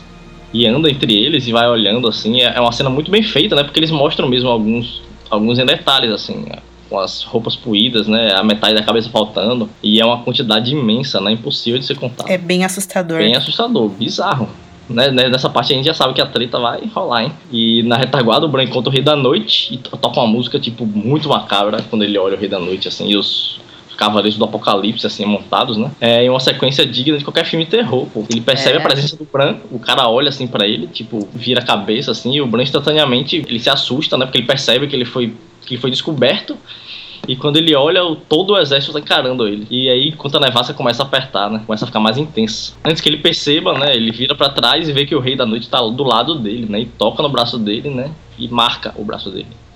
E aí o Bran acorda desesperado na caverna e grita, né? Que o povo viu, que o Rei da Noite viu ele e começa a repetir essa frase. E todo mundo fica sobressaltado, né? Naturalmente. Sim, e o Corvo sabe que o Bran foi tocado pelo rei e sabe que e agora e diz que o rei agora sabe que Bran está ali que virá o encontro dele. Aí o Bran fala: "Ah, mas ele não pode entrar na caverna", né? Aí o Corvo fala: "Agora ele te marcou, então ele pode entrar sim". E aí o Corvo fala: "Ah, então você tem que partir imediatamente. Ele ordena que Mira e Odo comecem a preparar né, os suprimentos e a carruagemzinha lá do Bran, o trenózinho dele, e anuncia que chegou a hora de Bran se tornar ele, se tornar o próprio Corvo. Né? Na terceira temporada, o o Jojen, ele fala pro Bran, tem uma cena que ele fala pro Bran, né, no sonho, que ele fala, o corvo é você. E aí eu me lembrei dessa cena, nessa parte. E o Bran pergunta pro corvo, mas, mas você acha que eu tô pronto?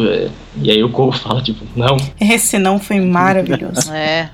Mas agora já estragou tudo, né? Vai ter que ser assim mesmo, né? É, é engraçado porque imediatamente ele leva o Bran pra, pra visão que a gente vai, vai ver depois, né? Caraca, aí o tipo, o Max von Sydow é um ator tão foda que até quando ele fala não, a gente... Tem, vários, tem várias cenas desse episódio que eles visivelmente se emociona. E é tão natural para ele, né? Essa emoção que vem assim. Pô, É. ele é o corvo, cara. É bem legal. Bem legal mesmo. No fim do poder do episódio, é, os produtores eles falam que o Corvo ele leva o Bran pra essa visão porque ele quer, ele sabe que, o- que os, que os White Walkers estão chegando, então ele quer fazer o upload. é até o termo que eles usam é esse.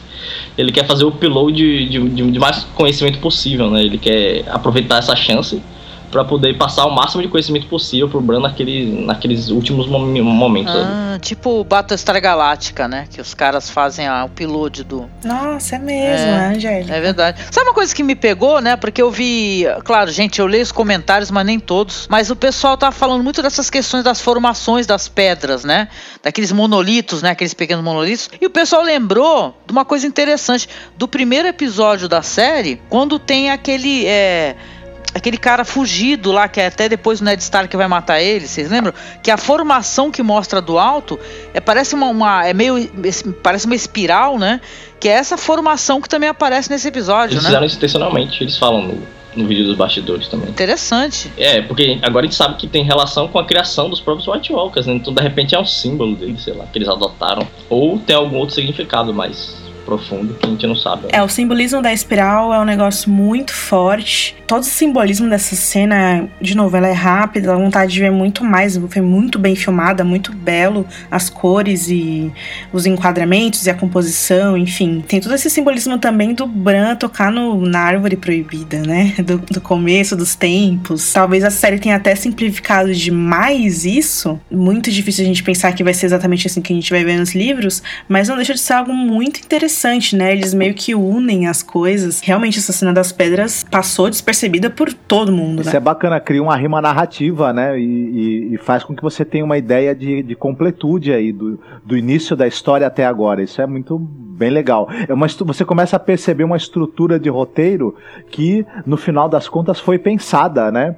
Para integrar as coisas. Isso é um ponto positivo, né? Bem positivo. É, essa questão das formações das pedras, elas não tem nos, nos livros, é licença da série, né? Criação da série. Eu sempre me questionei, assim, porque é, a gente tem formações de pedras misteriosas no nosso mundo, né? Tem as Stonehenge, né? Na Inglaterra, por exemplo. Mas, assim, qual, qual seria pra vocês, assim, a relação da, das crianças, dos filhos da floresta com essas pedras? Pô, eu posso fazer um paralelo, não sei se, eu- se a gente tem tempo pra isso, né?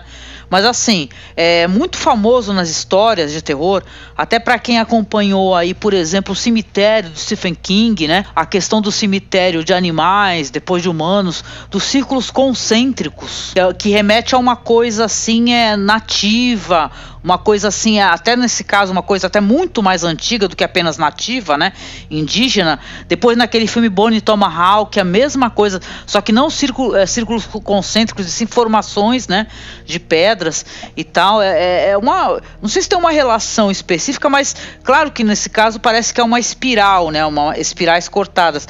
Mas me, me lembra essa questão do, do, do, do religioso, assim, do nativo, druídica. Quando você vai fazer uma magia qualquer ou um, um ritual, você faz um desenho. Você pode de- desenhar aquilo com carvão. Você pode fazer com pedras. Aqueles determinados desenhos, eles, eles teoricamente concentram de- um determinado tipo de energia que você está manipulando para fazer aquela magia, aquele encantamento ou aquele ritual, né? Para isso que esses Exatamente. desenhos assim. serviriam, né? É engraçado, pensando aqui em uma questão de feitiçaria e druidas, eu lembrei de Outlander, né? Que as meninas usam as formações lá das pedras pra viajar no tempo, que é curioso porque é exatamente o tema aí dessa religião dos velhos deuses, né? Que tem a ver com viajar no tempo e tal. Verdade. E sei lá, às vezes essas pedras são até uma forma de se comunicar com os deuses antigos, né? Ou Um plano maior, alguma coisa, sei lá, superior. Dá pra viajar bastante nisso É aí. verdade. É uma trope comum pra sugerir ocultismo, né?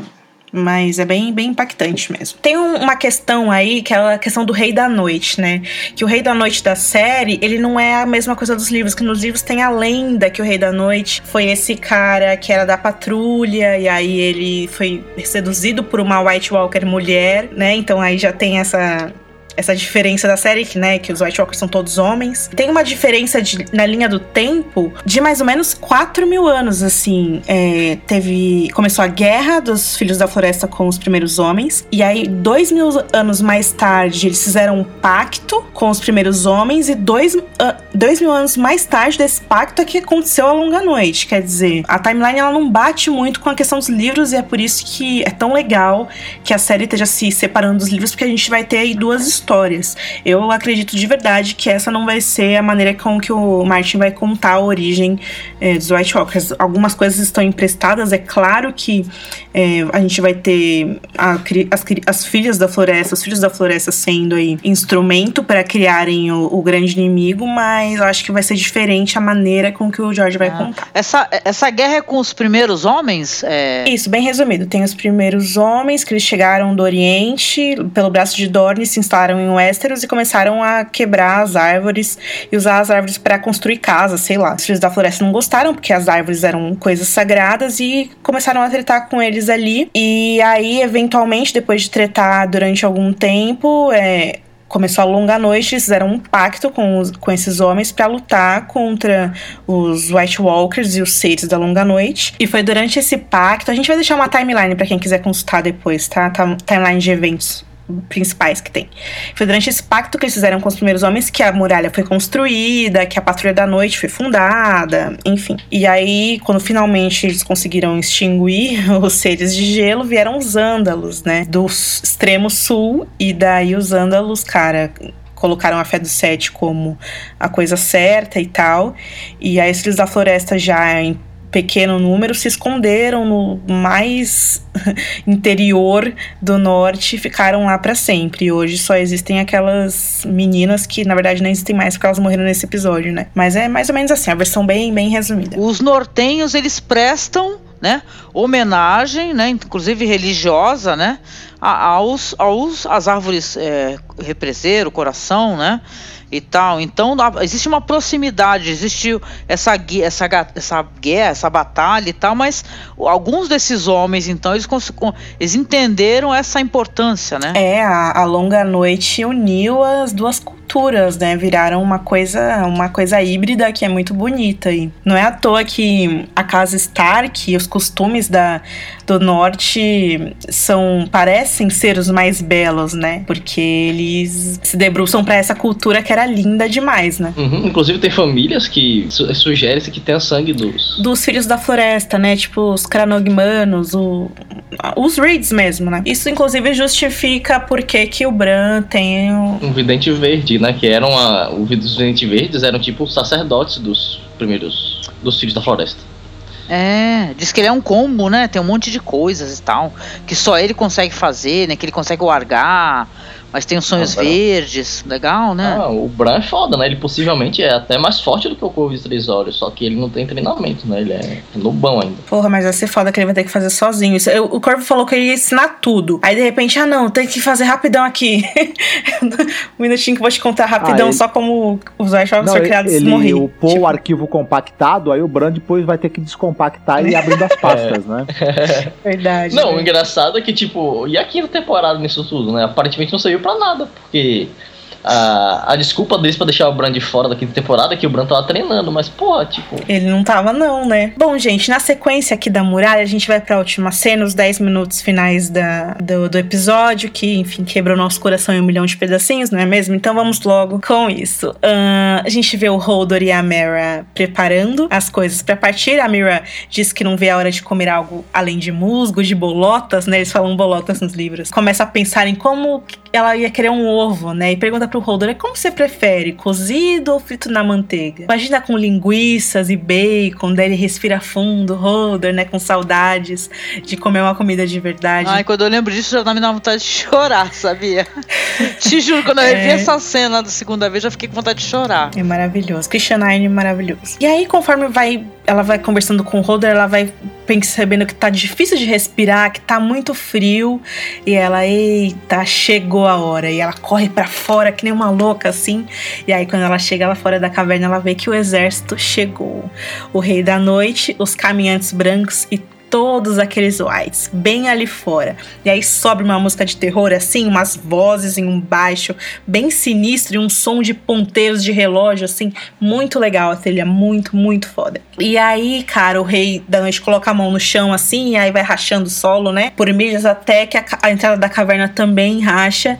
E aí a folha, enfim, começa corre, corre, né? Ordena que a Mira tire o Bran dali imediatamente. A Mira corre, corre, corre. E aí as filhas começam a pegar aqueles pomos delas, né? E se preparam ali pra batalha. O rei e os caminhantes exibem aqueles machados de gelo enormes e partem pro ataque. E o exército vem atrás. A Mira lá dentro sacode o Bran, chama ele de volta pro presente. Bran, Bran, acorda! E ele nem pisca, né? Tá todo mortão lá, tendo a visão. É, o Hodor, quando ele percebe que deu merda, ele se senta e começa a tremer de medo, né? Porque o Hodor, ele tem esse medo mesmo, né? De tempestades. De barulhos altos, de... né? De barulhos altos, ele começa a tremer pra frente e pra trás, e a Mera, Holder, me ajuda! E o Holder, Holder, Holder lá, desesperado, com medo. A Mera arrasta o Bran do jeito que ela pode, né, com aquele carrinho, e aí pede ajuda do Holder, e o Holder tá aterrorizado demais para se mexer. E aí, cara, nosso coração já tá na boca, né? Tipo, o que que vai acontecer aqui? As filhas do lado de fora começam a jogar as bombas nos inimigos, nenhuma delas acerta os caminhantes. Meu, aquelas meninas são muito ruins. Anos e anos. Quantos anos de vida elas têm? E não consegue mirar direito o bagulho. Mas enfim, é, as bolas de fogo começam a explodir com uma força, né, gente? É, no meio da manobra, elas criam ali, a gente vê que elas criaram uma barreira de fogo na entrada da caverna, que eu achei fantástico, né? Elas pensaram pelo menos alguma coisa para atrasar os caras. E os caminhantes, velho, conseguem ultrapassar de boa ali, né? Inclusive, quando eles passam pelo fogo, o fogo apaga, né? É, Parece que o gelo que é nem, muito mais Que nem durou que o lá, né? Mesma coisa, chegou perto, apagou. Durou lá, aconteceu isso também lá na casa pegando fogo. E desfilam pelo fogo melhor que Daenerys, não melhor que Daenerys, né? Mas também desfilaram bonito. E eles entram na caverna desfilando, assim, todo bonitões. Os Whites, alguns é, são queimados, mas outros conseguem ultrapassar a barreira. Eles desviam, né, pela encosta, sobem a caverna que nem uns loucos, assim, gente. Insetos, aos milhares, assim. Muito bem feito, né? Muito bem feito. Inclusive a visão é aérea nessa hora também. Foda. É, a cena foi muito legal, muito legal. Não tem como ganhar disso aí, né, gente? Pelo amor de Deus, isso aí, esses caras são loucos. É tipo Guerra Mundial Z mesmo, né? Que eles pegaram aí do filme emprestado. Porque não tem como ganhar disso. O mundo acabou, já era, mas vamos lá. e aí, o Winterfell, há 30 anos, Bran e Corvo observam enquanto Ned se despede do Benjen, seu irmão mais novo. Uma cena tão bonita, gente. Eles se abraçam com carinho. Aí a gente vê o Rickard Stark. Que maravilhoso ver o Rickard Stark é, dizendo pro filho, dizendo pro Ned: Ned, se comporte com dignidade no vale. Não briga, seja, não brigue com ninguém. Seja um bom menino. Mas se você tiver que lutar, vença. Ah, é verdade. A gente lembra do fato do Ned ter se criado lá com o John Harry, né? Isso, com o John Arryn. No Vale, é O verdade. Vale foi criado lá, ele e o Robert Baratheon. Chega a ser meio anticlimática essa cena até, né? Porque você tá vendo aquela ação e o caramba e... Aí é tipo, to- que nem os personagens em filmes, eles entram no elevador. Aí tá tocando aquela musiquinha... Tan, tan, tan, tan, tan, tan, tan, né? Porque você fala, nossa, não, não, não, né? Vale Fica, né? lembrar que esse episódio foi dirigido pelo Jack Bender, né? Que é o diretor de Lost, que é uma série sobre viagem no tempo, né? Então eles chamaram um cara que entendia em como montar isso de uma maneira que fosse excitante. E apesar desse anticlímax, a história foi contada de uma maneira que.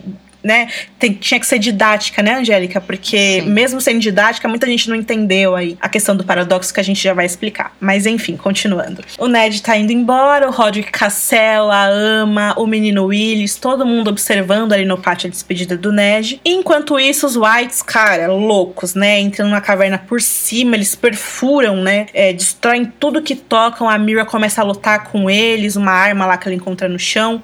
E aí o verão surge, ajuda a amiga do jeito que dá, começa a morder todo mundo. E o Bran não acorda por, na por nada. O Hodor tremendo, a Mira gritando. As filhas chegam pra ajudar ali eles. O Bran não acorda, não adianta. E a Mira sacudindo ele. A Mira entende, né? Ela tá, tá tentando acordar o Bran pra quê? Porque ele precisa acordar pra entrar na pele do Hodor. Pro Hodor parar de ter medo e seguir, puxar eles, né, pra fora. E enfim, as filhas começam a usar adagas, arco e flecha. Meu, a luta é muito foda, cara. É, você percebe que é impossível deles ganharem nessa situação, mas elas lutam com muita coragem, com muita força, é bem legal. E os Whites emitindo aqueles sons horrorosos de zumbis, né, né, gente? É, sim, uns guinchos, né? É, gente. Aí todo mundo lutando, pá, pá, pá. E a Mira grita: Bran, nós iremos morrer, né? E aí lá no passado, o Bran escuta, amiga.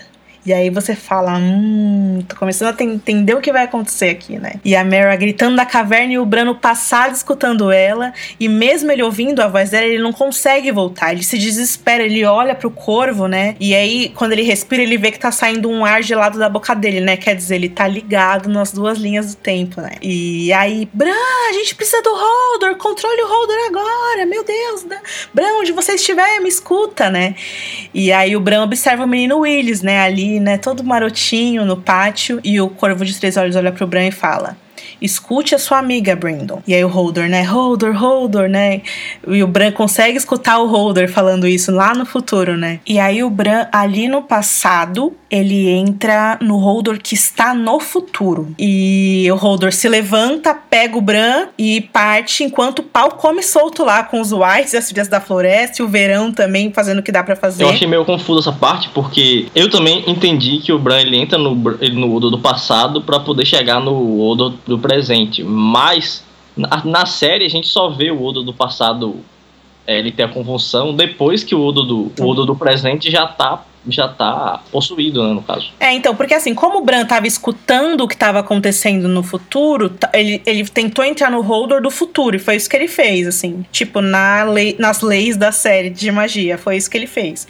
Porque realmente, o menino, ele só cai depois que o holder já tá lá fora fechando a porta, entendeu? Então, foi isso que aconteceu. Do passado, ele entrou no holder do futuro. Como? Não sei, mas foi isso que aconteceu. Não, mas sem usar o holder. Né? Mas sem usar o holder, o que é muito bizarro, mas foi isso que ele fez. E aí, gente, os White Walkers chegam para encontrar o corvo, as armas de obsidiana, né? É, as meninas tentam matar eles, não ultrapassam. Clint Eastwood mata a menina lá.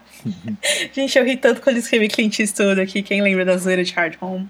Sim. Enfim, Eastwood está de volta. E as filhas começam a ser mortas, né? Uma a uma. E a Mara, muito da hora, ela joga uma lança de longe, consegue acertar um deles. Ele se desfaz, assim, né? É bem legal. E ela foge enlouquecida. Gente, a Mary tá toda descabelada, gritando louca. Muito boa atuação da Ellie Kendrick. E para quem muita gente não entendeu isso, eu vi nos comentários, mas para quem não entendeu, é, ela matou o White Walker porque a arma, aquela lança, era feita, claro, de vidro de dragão obsidiana, porque as crianças da, da floresta andam com esse tipo de arma.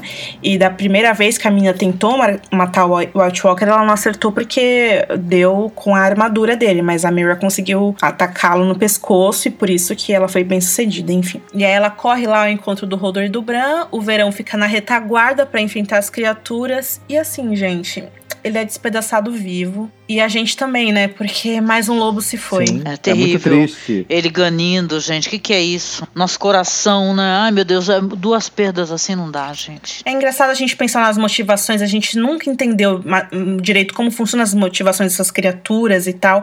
E a maneira com que eles despedaçam o lobo não precisava 300 mil whites fazer isso. que ódio é esse, gente? Acho que dois já dava para lutar com o lobinho, né? Pô, meu. Vocês já estão mortos. O que, que motiva vocês a continuar, né? Essas questões, assim, eu fico muito confusa ainda de tentar projetar, de tentar pensar, sabe? É claro que a série também, eles os, os whites dos livros, eles não são rápidos, assim, né? eles não são esses zumbis loucos, assim. E é claro que visualmente, assim, fica muito interessante. Eles né? são mais zumbis do Romero do que zumbis do tipo de, de filmes mais recentes. Isso, isso, eu diria que sim. Enfim, gente, como não vai ter tempo da gente chorar pela morte do verão, agora a gente já volta para comentar isso. O Rodor, o Bran e a Mera e a Folha correm em direção ao fim do túnel, e, gente, esse túnel não chega nunca, fim, né? Pois a é. gente sempre reclamou que essa caverna parecia muito estreita, mas na hora de fugir não acaba Nossa, nunca. a luz a tá, não chega a nunca. luz tá lá longe, gente, lá longe a luz. E assim, a caramba. sequência é foda. Porque mostra, né? A câmera corre, aí mostra a, o rosto da Folha, o rosto da Mary e os Whites vindo de cima, né? Eles rastejando assim. Gente, impressionante, impressionante. E aí o Rei da Noite chega, encara o corvo que tá lá no seu represeiro. E no passado o velho anuncia, emocionado. Que atuação linda, gente. Ele nem é tão apegado assim ao personagem. Ele fez o quê? Cinco episódios, né? É, Quatro, né? Que ele só apare- apareceu em quatro episódios. Como pode, né? A gente se identificar tanto assim? Tipo, achei muito, muito bonito. Ele passa um ar de sobriedade, né? De respeito, assim, de Sim. De sabedoria. sabedoria. É muito, muito legal. E ele fala: olha, a hora chegou e Bran, você deverá me deixar. E aí, no momento em que a arma do rei tira a vida do corvo, no passado a gente vê ele se transformar naquela sombra de se despedaçando, né? Varrida pelo vento. Gente, é lindo, gente. E é oh, terrível. E eu, eu gostei que não mostram ele sendo atacado no presente também, né? É, Eles poupam a, a, o olhar do espectador de uma coisa, é, de, pelo menos uma das tristezas, né, e tal, né, que você vai ter de ver o Max von Sydow né, sendo atacado e destroçado, né, então, obrigada. E aí, cara, ainda na caverna, corre, corre, corre durante muito tempo, não acaba nunca, você já tá desesperado na ponta do sofá gritando, né, o vizinho já tá chamando a polícia. Foi quase isso que aconteceu aqui em casa, porque eu tava desesperada. e aí a Folha resolve ficar para trás, gente, dá a vida. É, ela, ela faz tipo uma coisa mais poderosa, né? Ela segura na mão, né? Porque até então a gente vê ela jogar, ela jogar aquelas bolotas, né, e tal, que parecem explosivos, e ela dessa vez ela parece que ela se concentra, né? Emite mais poder, ela faz tipo uma, uma granada, assim, uma dinamite, né? Então. É interessante porque o poder dela, primeiro ele é gelo e depois é fogo, né? Então a gente vê que a origem do inverno é delas mesmo, das meninas da floresta. Elas que criaram isso. Essa coisa do mal vem delas, né? Os seres extremamente complexos. E é terrível porque, pelo que a série mostrou, acabou a Criança da Floresta, não tem mais, né? Uhum. A gente fica triste pelo Holdor e pelo Verão e pelo Corvo de Três Olhos, mas a extinção desse povo também é uma das coisas mais horríveis e tristes, assim. Eu lembro muito do Brand citando que ouve elas cantarem, né? Porque elas cantam a canção da terra. E o tempo todo que ele tá na caverna, ele fica escutando lá embaixo na caverna, né? Porque, como a gente já disse aqui, a caverna nos livros, o Corvo de Três Olhos fala que ela é tão grande que você pode é, chegar até o centro da terra através dela, né? Enfim, é tão grande, o Bran, ele nem sabe de onde ele escuta, mas ele ouve, né? Elas cantando a canção da terra. E aí tem esse trecho do livro que eu separei, que é, da Dança dos Dragões, é, que é assim: o Bran pergunta pra Folha onde estão os re o, o, o, restante das crianças, né? Que ali na caverna ele só vê poucas. E aí ela responde assim: elas foram para debaixo da terra, nas pedras, dentro das árvores. Antes dos primeiros homens chegarem, toda essa terra que você chama de Westeros era nosso lar, e mesmo naqueles dias nós éramos poucos.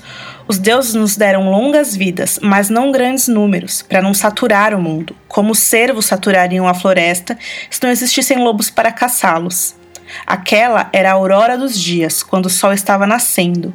Agora ele se põe, e este é nosso longo minguar. Os gigantes estão quase desaparecidos também.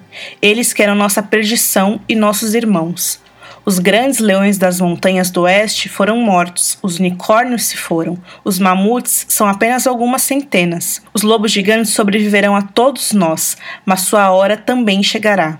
No mundo que os homens fizeram, não há espaço para eles ou para nós. Enfim, e aí ela espera que os Whites se aproximem, explode, né, aquele último pomo, enche o lugar de fogo para dar tempo para eles correrem mais. A maneira como ela é esfaqueada, né, gente, antes de explodir, né, ela fica assim, ó, tipo assim, como se não tivesse sentido dor ou se estivesse aguentando isso, ou por ser uma criatura tão velha, né, que o que é dor para ela, tipo, não é pra gente, sabe? Foi muito interessante Olha, isso. Ela usa o corpo dele com, dela como isca, né, para atrair o máximo possível de whites e aí ela explode a parada. Tomou em um segundo a decisão, né, e voltou. Muito, muito interessante. Os Whites que sobreviveram, que foram muitos, não adiantou muito nada o que ela fez, mas deu tempo para eles um pouquinho. Eles se rastejam pela caverna uma cena impressionante, muito rápido, gente. E aí o Bran que tá ali dentro do Holdor arromba a porta com dificuldade, né? Parece que não vai conseguir. Eventualmente eles conseguem passar o Bran e a Mera pro outro lado no limite do tempo. E ali dentro, né, incrível a fotografia, o laranja do fogo dentro e fora aquele gelo, aquela imensidão azul e branca, né? A Mera e o Holdor fecham a porta e o Holdor tenta encerrar a porta para os Whites não passar, mas o peso é grande demais, é claro, né? Para ele suportar. E não tem como ele sair dali sem expor o Bran e a Mira ao perigo. Hold the door, ela pede, né? Com dificuldade, aquela neve pesada, né, gente? Hold the door. E no passado, o Bran escuta a voz da amiga, né? Ele se vira e vê o Willis, que também ouve a voz da Mira. Não temos como saber por que, que ele começou a ouvir a voz dela, se foi porque o Holder tava fazendo, o, o Bran dentro do Holder ali no futuro tava fazendo um esforço tão grande, né, entre as duas linhas temporais para manter a porta fechada, que abriu essa fenda, né, e afetou o Holder do passado, que tá ali vivendo ao mesmo tempo do Bran na visão, ou se a morte do Corvo de Três Olhos teve alguma coisa a ver, né, que o poder do Bran de repente saiu do controle, porque agora é ele sozinho. Enfim, é, apenas sabemos que o menino Willis começa a ouvir a Mira pedir para que ele feche a porta. Hold the door, segura a porta. E aí o Bran se desespera quando ele percebe, né? Tipo, na hora que, você, que ele fala hold the door, você percebe o que, que aconteceu e aí você já começa a chorar. E tipo, ai, gente, eu não. Gente, eu juro pra vocês, eu nunca me emocionei tanto gravando um podcast e ter que falar essa cena aqui com meus amigos, porque tá foda. E aí o Willis, nesse momento que ele ouve a voz da Mira, né? Que é quando ele tem o, o, o colapso mental né? Na hora ele deita no chão, né, e cai no chão e começa ali a convulsionar e tremer, com o corpo todo retorcido. É um ataque epilético, né? Sim. Hold the door, né? A Mara vai gritando e aí você vai escutando isso no, no presente no passado, no presente no passado. E é isso que o Holder faz, pessoal. Enquanto o Willis, no passado, é quebrado completamente quebrado pela força do poder do Bran, com toda a força que o Holdor tem né, o Bran dentro do holder, ele segura aquela porta, gritando, né, enquanto os Whites batem, empurram com violência. E aí o Winterfell, a, a ama corre em socorro do filho, sem entender o que tá acontecendo, vendo o que tá acontecendo com ele se contorcendo no chão. E aí o garoto vai gritando: Hold the door, hold the door, hold the door, hold door. E a Mera corre com o Bran, o Holdor segurando a porta, e o Willis vai perdendo as habilidades dele de fala, né? E o Bran chora desesperado, a velha ama chora, o Winterfell, todo mundo observando enquanto o menino tá no chão, tremendo com toda a violência, né? E os Whites, enfim, conseguem rasgar a porta, né? Tentam puxar o Holdor para dentro, começam a rasgar a pele do Holdor, rasgam o rosto dele, rasgam o peito dele, e o Holdor segura a porta, chorando e gritando uma atuação, gente, do Christian Arne, que é a coisa mais linda. Ai, meu Deus, aquela música subindo, a gente destruído, a gente assim, para de machucar ele, para. E para. no passado, o Sam Coleman, que fez o menino Willis, eu lembro quando surgiu a primeira notícia que ele foi escalado e todo mundo imaginou que ia ser o Holder, mas cara, como é que a gente ia imaginar que esse menino ia fazer isso, né? Um papel incrível, mas ele um excelente ator. E o Bran, o Bran entendendo o que tá acontecendo e ele entendendo que, tipo, é ele que causou isso ou ele e todas as outras pessoas, né? Tipo, é um paradoxo que, Sim, enfim, a... é um paradoxo por definição, então A história está escrita e a tinta tá seca, né? Ou não, né? Ou você pode não escrever essa história, né? Ai, que coisa, mas. É, tem uma sensibilidade na direção dessa cena que o Jack Bender ele mostra o ponto de vista do Holdor, né? Porque a Mara e o Bran eles vão se esvaindo naquela imensidão branca e ele não vê nada, ele tá sozinho ali. E o que ele faz? Ele segura a porta, gente. Ele segura a porta pro Bran até não sei quando, até o até fim. Até enquanto ele aguentar, né? Não, não termina pra gente, né? Mas a gente sabe o que, o que vai acontecer, né? E tal, enquanto ele tiver vida, ele vai segurar. É, teve um cara que falou comigo, deixa eu pegar o nome dele aqui no Twitter, que falou comigo com a Angélica, o quanto o sadismo do Martin. Desculpa ter que falar esse spoiler para vocês, gente, mas se vocês escutam um podcast, a gente fala mesmo spoiler de tudo. O, no, no vídeo de por dentro do episódio, os produtores eles revelaram que o próprio Martin contou isso, né? É, então a gente sabe que isso vai ter nos livros também, essa revelação. para mim sempre foi um, uma suposição muito boba para ser verdade. E ela não é nada nada boba. a história, um... a tragédia que tá por trás Sim. disso é que a gente jamais conseguiria conceber, né? É, a simplicidade é dela, né? É, uma, é muito tocante, né? Porque o que ela envolve, a gente vai falar um pouquinho sobre isso, eu acredito, é, é muito mais tocante, né? Do que a gente possa imaginar, né? Aqui, eu peguei o nome dele, é Advig7. É o nick ah, que ele usa sim, no Twitter. e dele, ele falou sim. uma coisa que me pegou, assim, ele falou como o Martin é terrivelmente competente. Ele criou esse personagem com uma deficiência que era engraçada. E a gente ficou brincando sobre isso desde que a série estreou, né?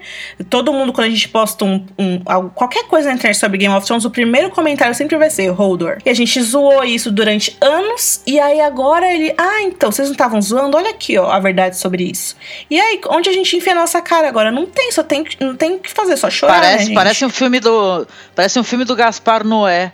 Né, que ele mexe com as tuas emoções para você sentir desejo, para depois sentir horror, né?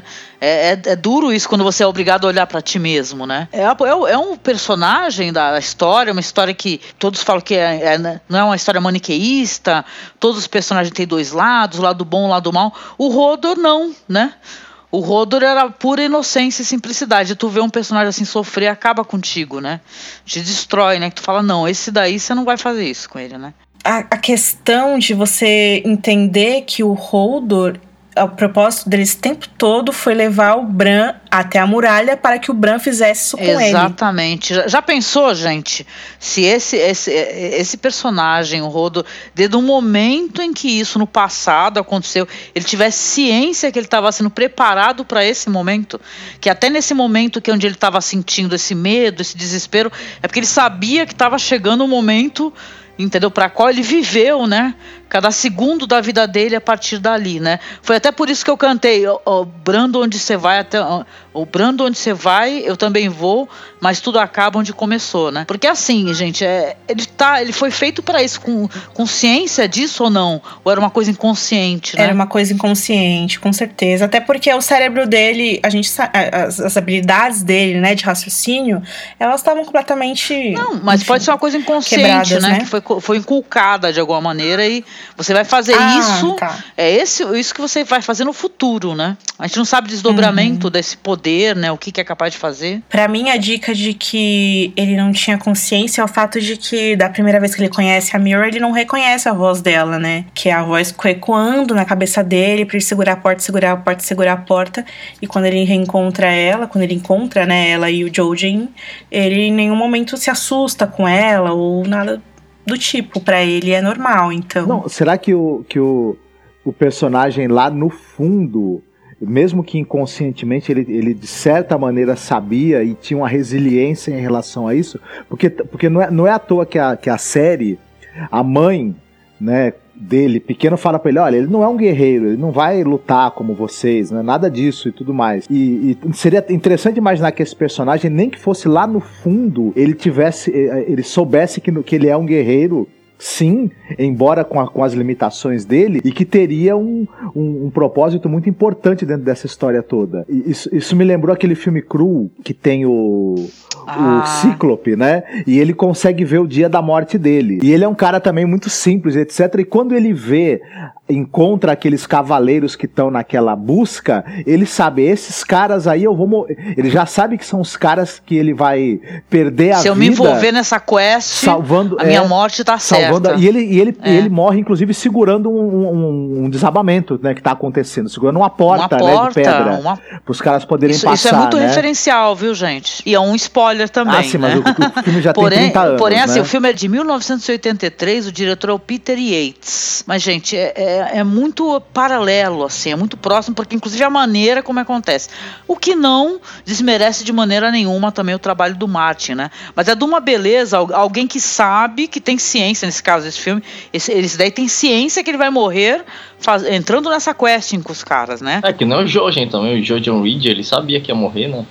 Sim, engraçado que tudo isso é pelo Bran, né? Você vê que, tipo, porra, ele é um cara que realmente é, ele, deve ter uma importância ele é a resposta para tudo, exatamente. É, você é, tem sempre nessa, nessas histórias aí, tudo bem que o Game of Thrones, ele às vezes ele é fora da curva, né? Mas você, você sempre tem o, o, o guerreiro, né? O, e mas você sempre tem o sábio também. Que você precisa das duas coisas para poder é, evitar o grande mal que, tá, que, tá, que vai chegar no mundo, né? Sempre nas histórias é meio isso. Você precisa de, dessa unir, essa, unir a força bruta, a coragem, a intrepidez com uma grande sabedoria ancestral para guiar essa força que vai enfrentar o mal, né? E parece que, que, que Game of Thrones também caminha um pouco nesse modelo, né? E a questão do paradoxo, né, que a gente estava falando, eu estava lendo até nos comentários as pessoas já pensando em, em coisas tão intrincadas, assim como um roteiro de um efeito borboleta, né, do, de um Inception, sabe? Onde dá para ter várias realidades, inclusive realidades paralelas. Eu estava adorando essa discussão, sabe? Tava muito interessante. E essa questão do paradoxo temporal em si. Eu tive a impressão, né, numa teoria, a impressão de que o Corvo de Três Olhos, ele enviou o Bran para o Interfell justamente para que o Bran quebrasse o Odo. Por quê? Porque a gente sabe que essa, essa condição do Odo, dele estar tá quebrado, é, dele estar tá debilitado né, mentalmente, uhum. ela facilita muito a jornada do Bran no sentido de que o Odo, isso não só tornou ele mais suscetível a receber o Bran no corpo dele, né? Como ainda é, tipo, porra, o Odo é um cara gigante, né? Se ele não tivesse sido quebrado quem garante que ele poderia ter se tornado, né? Ele poderia ter saído de Winterfell de repente e se tornado um guerreiro foda, né? De repente, né? E isso tudo não possibilitaria a jornada do Bran até o Corvo de Três Olhos. Então eles não teriam como fugir desse destino de qualquer maneira. O Bran ele ia ser jogado então de qualquer maneira do, da torre. Então essas coisas, essas coisas aí poderiam estar tá até acontecendo sobre um outro poder, assim, algo que que, que regesse, né, essas a vida dessas pessoas, eles não têm autonomia. Você acha? É, eu acredito então? que seja mesmo um loop temporal, no caso de que mesmo antes do Bran nascer, o Bran estava lá para quebrar o Odo. É uma coisa que vai se repetir e sempre vai acontecer da mesma maneira, né? O passado já está escrito. É, eu também acredito muito nesse textual do Rafa, simplesmente porque isso poderia ter acontecido com qualquer outra pessoa que estivesse ali no pátio de Winterfell, né? Tinha o Rodrigo Cassel, tinha todos os meninos, qualquer um podia ser um Holder. Então, é, ou seja, o Holder deixou de ser esse grande guerreiro, sangue de gigante tudo mais, para ser o companheiro do Bran nessa jornada dele, o guardião do Bran nessa jornada dele, mas o Bran, com o poder que ele tem, ele poderia ter quebrado qualquer outra pessoa e qualquer outra pessoa que estaria ali podia ser o Holdor. Então, realmente, eu acredito nesse loop aí. Tem gente que achou isso confuso porque na cabeça deles é, tinha que ter alguém primeiro, né? Antes do Bran, alguém teria que ter quebrado o Hodor primeiro para que o Bran pudesse ter chegado ao Couve Três Olhos e fez tudo isso acontecer depois. Mas isso não é necessário porque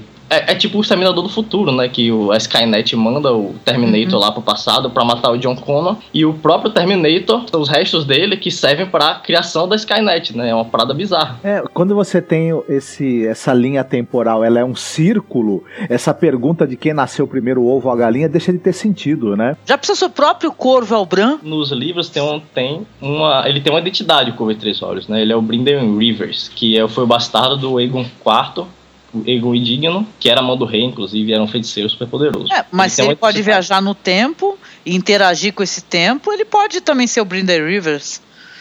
eu acho que não, porque, é, é, isso, porque o Brinder, porque o Brinder Rivers ele é um Targaryen, né? E ele é albino, então ele não é o Bran. Bem louco, tá? Até a gente tá ficando confuso aqui. Nos livros. Mas a minha, a minha questão é se o tempo é um círculo, essa, essa parada da origem ela perde sentido, né? Porque o passado, o presente e o futuro eles estão acontecendo simultaneamente. E a origem é uma palavra que remete ao passado. Então, a gente não sabe quando é que, quando é que aconteceu. Não tem, é, não tem a primeira vez que isso aconteceu. Isso está sempre acontecendo. Tem vários tipos de paradoxos. Algumas pessoas falam que, na, no caso de Game of Thrones, nem paradoxo é simplesmente magia pronto. Mas tem a questão do primeiro planeta dos macacos, que tem o paradoxo de Bootstrap, que é explicado em Doctor Who, né? Nessa última temporada de Doctor Who. Eu não vou dar muito spoiler do episódio, mas é aquele episódio que o Doctor pergunta: quem escreveu a Quinta Sinfonia de Beethoven? De certa maneira, isso daí já foi colocado em outras produções, assim, dá pra dá para ter uma base aí, é, acho que até produções que tem essa questão do paradoxo, os Doze Macacos, né? Tem várias produções assim. Eu acho que tudo isso vai ser descoberto, né? E tal. É, é, é assim, o paradoxo, o pessoal fala assim, paradoxo não é para se compreender, né? Então, né? A gente pode apenas especular, né? E ver no que vai dar. É, até porque nesse caso do, do Brandon, do, do, Game of Thrones, tem uma parada bem importante que é o elemento definitivo, é a magia, né? É uma parada que tipo, não adianta de colocar Einstein no meio, ou Novikov, ou teoria dessa aí de, da física para poder explicar essa parada de viagem no tempo, porque não vai se aplicar, né? É outro universo. Pô, já faz quantos podcasts esse ano que a gente tá falando que Game of Thrones não é ficção científica, né?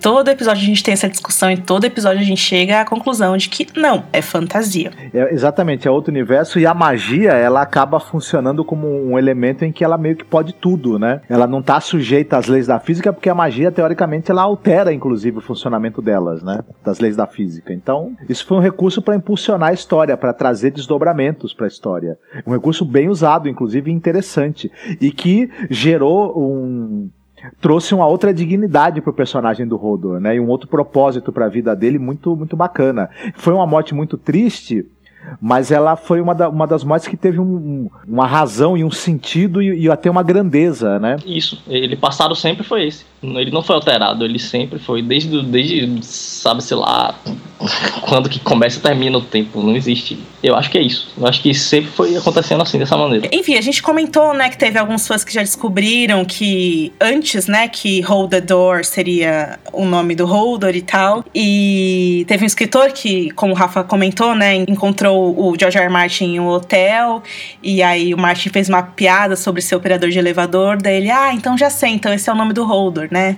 E aí o Martin, ah, você não sabe quão perto da verdade você está. E teve alguns membros em vários fóruns que já tinham falado sobre isso, né? Teve um usuário é, do Westeros.org que tinha dado essa dica em 2008. Enfim, parecia algo muito simples para ser verdade, né? E eu acho que é esse o, o twist, né? A gente às vezes fica debruçados em tantas teorias em relação a Game of Thrones, com pistas que o Martin deixa nos livros, e às vezes ele simplesmente não deixa nenhuma. E a escrita fala por si só, e enfim. Vale lembrar desses fãs que perceberam que isso é antes e tal, teve dois membros bastante uh, fiéis do Game of Thrones BR, que é a Lady Targaryen e o Renan Cardoso Soares, desde que da primeira vez que apareceu o Bran nessa nova temporada de Game of Thrones, apareceu a porta na frente da caverna. Essa porta não tinha antes. E desde essa época, eles estavam falando, ué, mas por que, que essa porta? Por que colocaram uma porta aí? Tá estranho, né? É, eu conversei com eles também. Eu conversei com eles também sobre isso.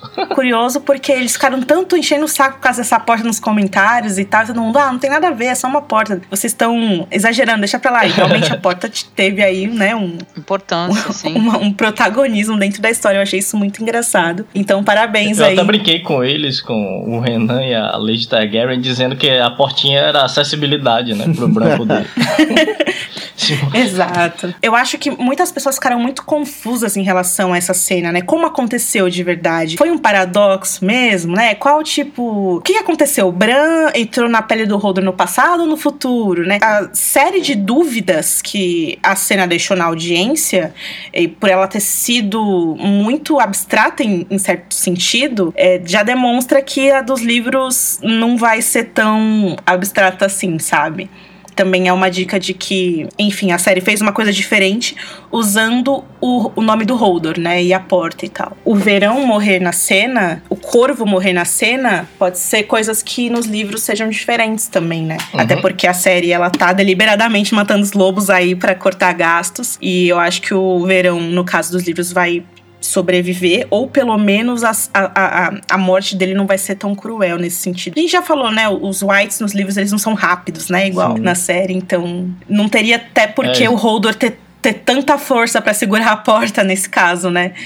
É, porque os Whites dos livros são diferentes. Pode, pode na verdade, tudo verdade. acontecer um tanto quanto diferente, né? Nos livros, essa, essa cena Sim. toda, né? Ele já se pronunciou, por exemplo, agora que a série ela já ultrapassou os livros, né? Ele, se, ele já se pronunciou, por exemplo, no sentido de falar: olha, eu, eu, os livros vão ser mais radicalmente diferentes da série a, a, ainda agora que eles, na verdade, que a série, na verdade, está mais adiantada, ou não. Ele vai manter o mesmo nível de semelhança que já existe entre a série e os livros. Os produtores falaram que o Martin contou três grandes twists para eles, né? O primeiro é a, morte da Shireen, o segundo é o nome do Holdor e o terceiro só vai ser revelado no final da série. E tanto no caso da Shireen quanto no caso do Holdor, o Martin pronunciou veementemente que no livro será completamente diferente. Mesmo final, ou final parecido com circunstâncias antagônicas. Um último ponto sobre isso. A voz, né, o comando fecha a porta, fecha a porta, quebrou ele de uma maneira que fecha a porta. É a única coisa que ele passou a falar pro resto da vida. Eu acho que num trauma como esse, ainda mais num senso de tão, tão grave, tão terrível, se isso acontecesse comigo e se eu ouvisse aquela voz, aquilo ia me despertar alguma parada sinistra. Esse meu ponto é só para mostrar que, mais uma vez, pode ser que não seja a Mira que, que fale pro Holder fechar a porta no livro, entendeu? Porque mesmo pensando nessa jornada do herói, colocando com o filme cru, eu ainda acho que ele deveria ter reconhecido a voz dela e de alguma maneira a gente deveria ter percebido isso. E como isso não aconteceu e com o histórico da série de, enfim, né, ter alguns furinhos mesmo faz parte, eu acho que talvez não seja ela no, nos livros, né? O que mostra que com certeza serão outras circunstâncias mesmo. Eu tenho uma pergunta, na verdade, eu gostaria de saber a opinião de vocês. Vocês conseguiram assistir a cena dublada? Consegui. Eu não uhum. vi. O que, que, que, vocês acharam da cena dublada? Eu achei até bem feita, assim. Eles, eles, eles não tentaram inventar nada, né? E tal. Né? Tentaram inventar nada, é. Em português ficou legal, em espanhol ficou muito, muito legal. Para quem não viu, a gente vai deixar linkado aqui também. Tem uma entrevista com o coordenador da equipe de dublagem, né? E ele falou que eles tentaram fazer, é, colocar as palavras horror e a palavra dor na frase, mas aí eles sentiram que iam estar tá enganando, né, as pessoas, e aí por isso eles decidiram manter o significado. Tem até uma dublagem não oficial, né, que é, foi uns caras aí, comédia que fizeram, né, botaram no Facebook, que é o gordinho rodou, o gordinho rodou.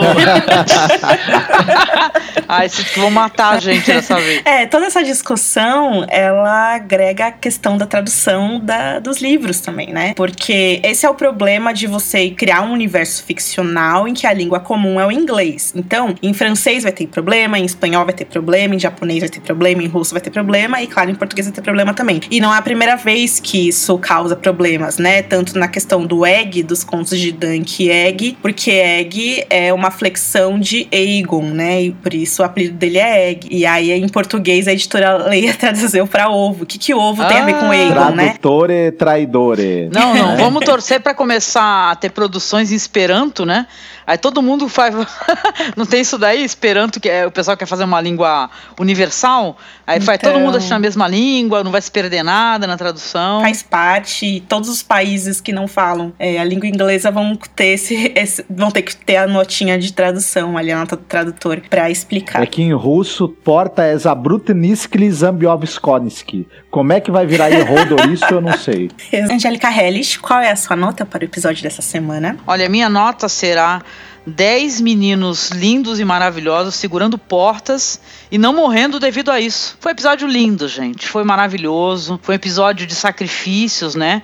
Se, sejam esses sacrifícios, sacrifícios é, é, físicos, alguns morais e tal, né? Você sacrificar uma ideia, sacrificar a tua vingança, né? Foi muito interessante, assim, eu gostei bastante. E a gente estava tão emocionado com a questão do John, a gente continua emocionado, mas foi uma perda ah, terrível, sabe? Eu até falei para as pessoas que eu senti demais isso daí, né? Me deixou acabado. Eu fiquei mal mesmo de verdade, sabe? De ficar assim, putz, eu não tô legal. Eu choro vendo as, os, os vídeos reaction das pessoas por aí no YouTube. Eu tô, tô precisando de um abraço, entendeu? Rafa Bacelar, qual é essa nota para o episódio dessa semana? Bom, eu vou dar 9,5 mil milhões de dólares para David Dan pararem de matar os lobos gigantes. Eu gostei bastante do episódio, pô, foi bom pra caralho. Eu só não dou 10 mesmo por causa dessa daquela parte do, das Ilhas de Ferro que eu achei meio caidinha, assim, né? Pô, pros padrões de Dorne foi bom pra caralho também, mas dá pra ter caprichado um pouco mais. É, o meu problema com isso é que, tipo assim, a gente já passou por Tyrion passando de barquinho em Valíria, a gente já passou por estupro de Sansa, a gente passou por Jaime em Dorne. Aí, de repente, a gente bate as nossas expectativas, sabe? Tipo, as Dias de Ferro nem foram tão ruins assim, mas é que como você é muito fã da casa, daí para você pegar pesado, eu entendo isso. Marcos Noriega, qual a sua nota? Então, episódio bacana, viu? Teve intrigas familiares, intrigas políticas, teve bastante elementos de magia, que é sempre bacana quando a gente pode vê-los, né? É um episódio muito, com muito ritmo, muito bem editado. Então eu dou nove White Walkers sambando na ponta da obsidiana. Meu Deus. Eu, como eu disse no começo, né, eu raramente me emocionei da forma que eu me emocionei com esse episódio, assim. A cena do, do Holdor foi uma das coisas mais bonitas que a gente já viu.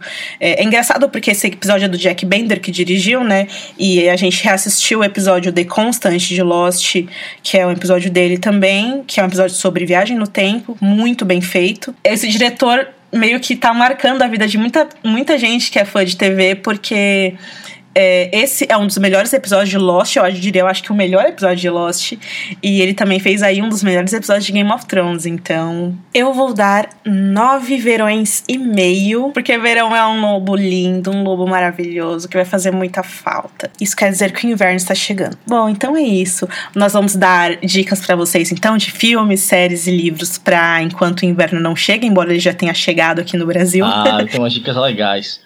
Bom, filmes, sobre viagem no tempo é uma parada que não falta, né? Tem vários aí, vou deixar isso pra Angélica, pro Marcos e pra Ana. É, eu queria indicar alguns jogos legais sobre viagem no tempo. É, o primeiro jogo é um jogo bem old school, assim, um RPG clássico, maravilhoso, chamado Chrono Trigger, que é de Nintendinho, né? Super Nintendo. E é um jogo eu, eu, acho que deve ter sido um dos primeiros a brincar com essa ideia de voltar ao passado e mudar as coisas, assim, entendeu? É, tem outro novo também, que é dessa nova geração agora, com gráficos super, super maravilhosos, assim, e que inclusive quem faz o vilão é o Aidan Gillen, né, que é o Midinho, é, que se chama Quantum Break, que é um jogo de tiro que também mexe com essas coisas de viagem no tempo, e que é, é muito bom. Não zerei ainda, mas tô gostando bastante. E o último é um jogo mais simples, também é recente, né, ganhou prêmios, assim, de roteiro. E é um point and click, que nem o jogo da Telltale de Game of Thrones, que se chama Life is Strange. É o jogo de uma garota, né, adolescente. O jogo tem até uma temática assim, meio jo jovem, assim, que pode parecer meio superficial, mas é, é muito bom. E é sobre uma adolescente que descobre que ela tem o poder de voltar no tempo. E as escolhas que o jogador faz, elas afetam, né, o passado, o presente e o futuro de uma forma bem interessante. Não, sem querer dar spoiler, mas ela passa pelo por realidades alternativas e é, é uma parada bem interessante também. A minha dica para as pessoas aqui, eu gosto sempre de dar dicas é mencionando o elenco de Game of Thrones, né? E calhou de eu ter assistido um filme de suspense, assim, não é um terror, é um suspense muito legal, chamado The Invitation, que tem, tem o ator de Game of Thrones que faz o Dario Naharis, né? Então, tem esse filme aí que é um filme de suspense muito interessante, tá? Chamado The Invitation, que é dirigido por uma diretora, né? Vamos priorizar sempre o trabalho de diretoras, né? Então, a, a Karen Kusama, que é a diretora do The Invitation, é um cara, é um filme bem interessante, bem legal. O papel dele é, é um papel intrigante, tá? Que é um filme que ele, não vou jogar spoiler, mas ele tipo, ele menciona essa questão de, do fundamentalismo, das seitas e tal, de uma maneira muito terrível, assim, tem um final bem surpreendente. Seria essa uma indicação. Já que a gente está falando de viagens no tempo, tem um filme espanhol que é um filme bem baratinho, de baixo orçamento, mas de, com um roteiro de altíssima qualidade, que é Os Crimes Temporais, né? Ou Los Cronocrímenes, no original. E ele brinca muito com essa coisa de linha temporal, voltar no passado para alterar o futuro e piorar tudo. E é muito é um filme muito divertido, com, com um ritmo muito interessante. Você não consegue desgrudar. E ele fez um certo rebuliço quando ele passou em 2007. Então, quem ainda não, não assistiu, é um filme também não, não é difícil de encontrar para ver, vale muito a pena. Crime, no Brasil recebeu o título de Crimes Temporais. Legal, de cadada. Então, bom, pessoal, o Podcasters dessa semana fica por aqui. Eu, Angélica, o Marcos e o Rafa Bacelar voltamos na semana que vem para a cobertura de mais um episódio dessa sexta temporada de Game of Thrones. A gente vê vocês em breve, então, www.gameofthronesbr.com, masmorracine.wordpress.com. Assine nosso podcast no iTunes, dê 5 estrelas estrelinhas e comente na postagem, é claro, porque a opinião de vocês é muito importante pra gente. Um beijão e tchau, tchau. Beijo, Opa, fiquem bem. tchau. Hold the door. Eu diria o Exterminador do Futuro, nós voltaremos.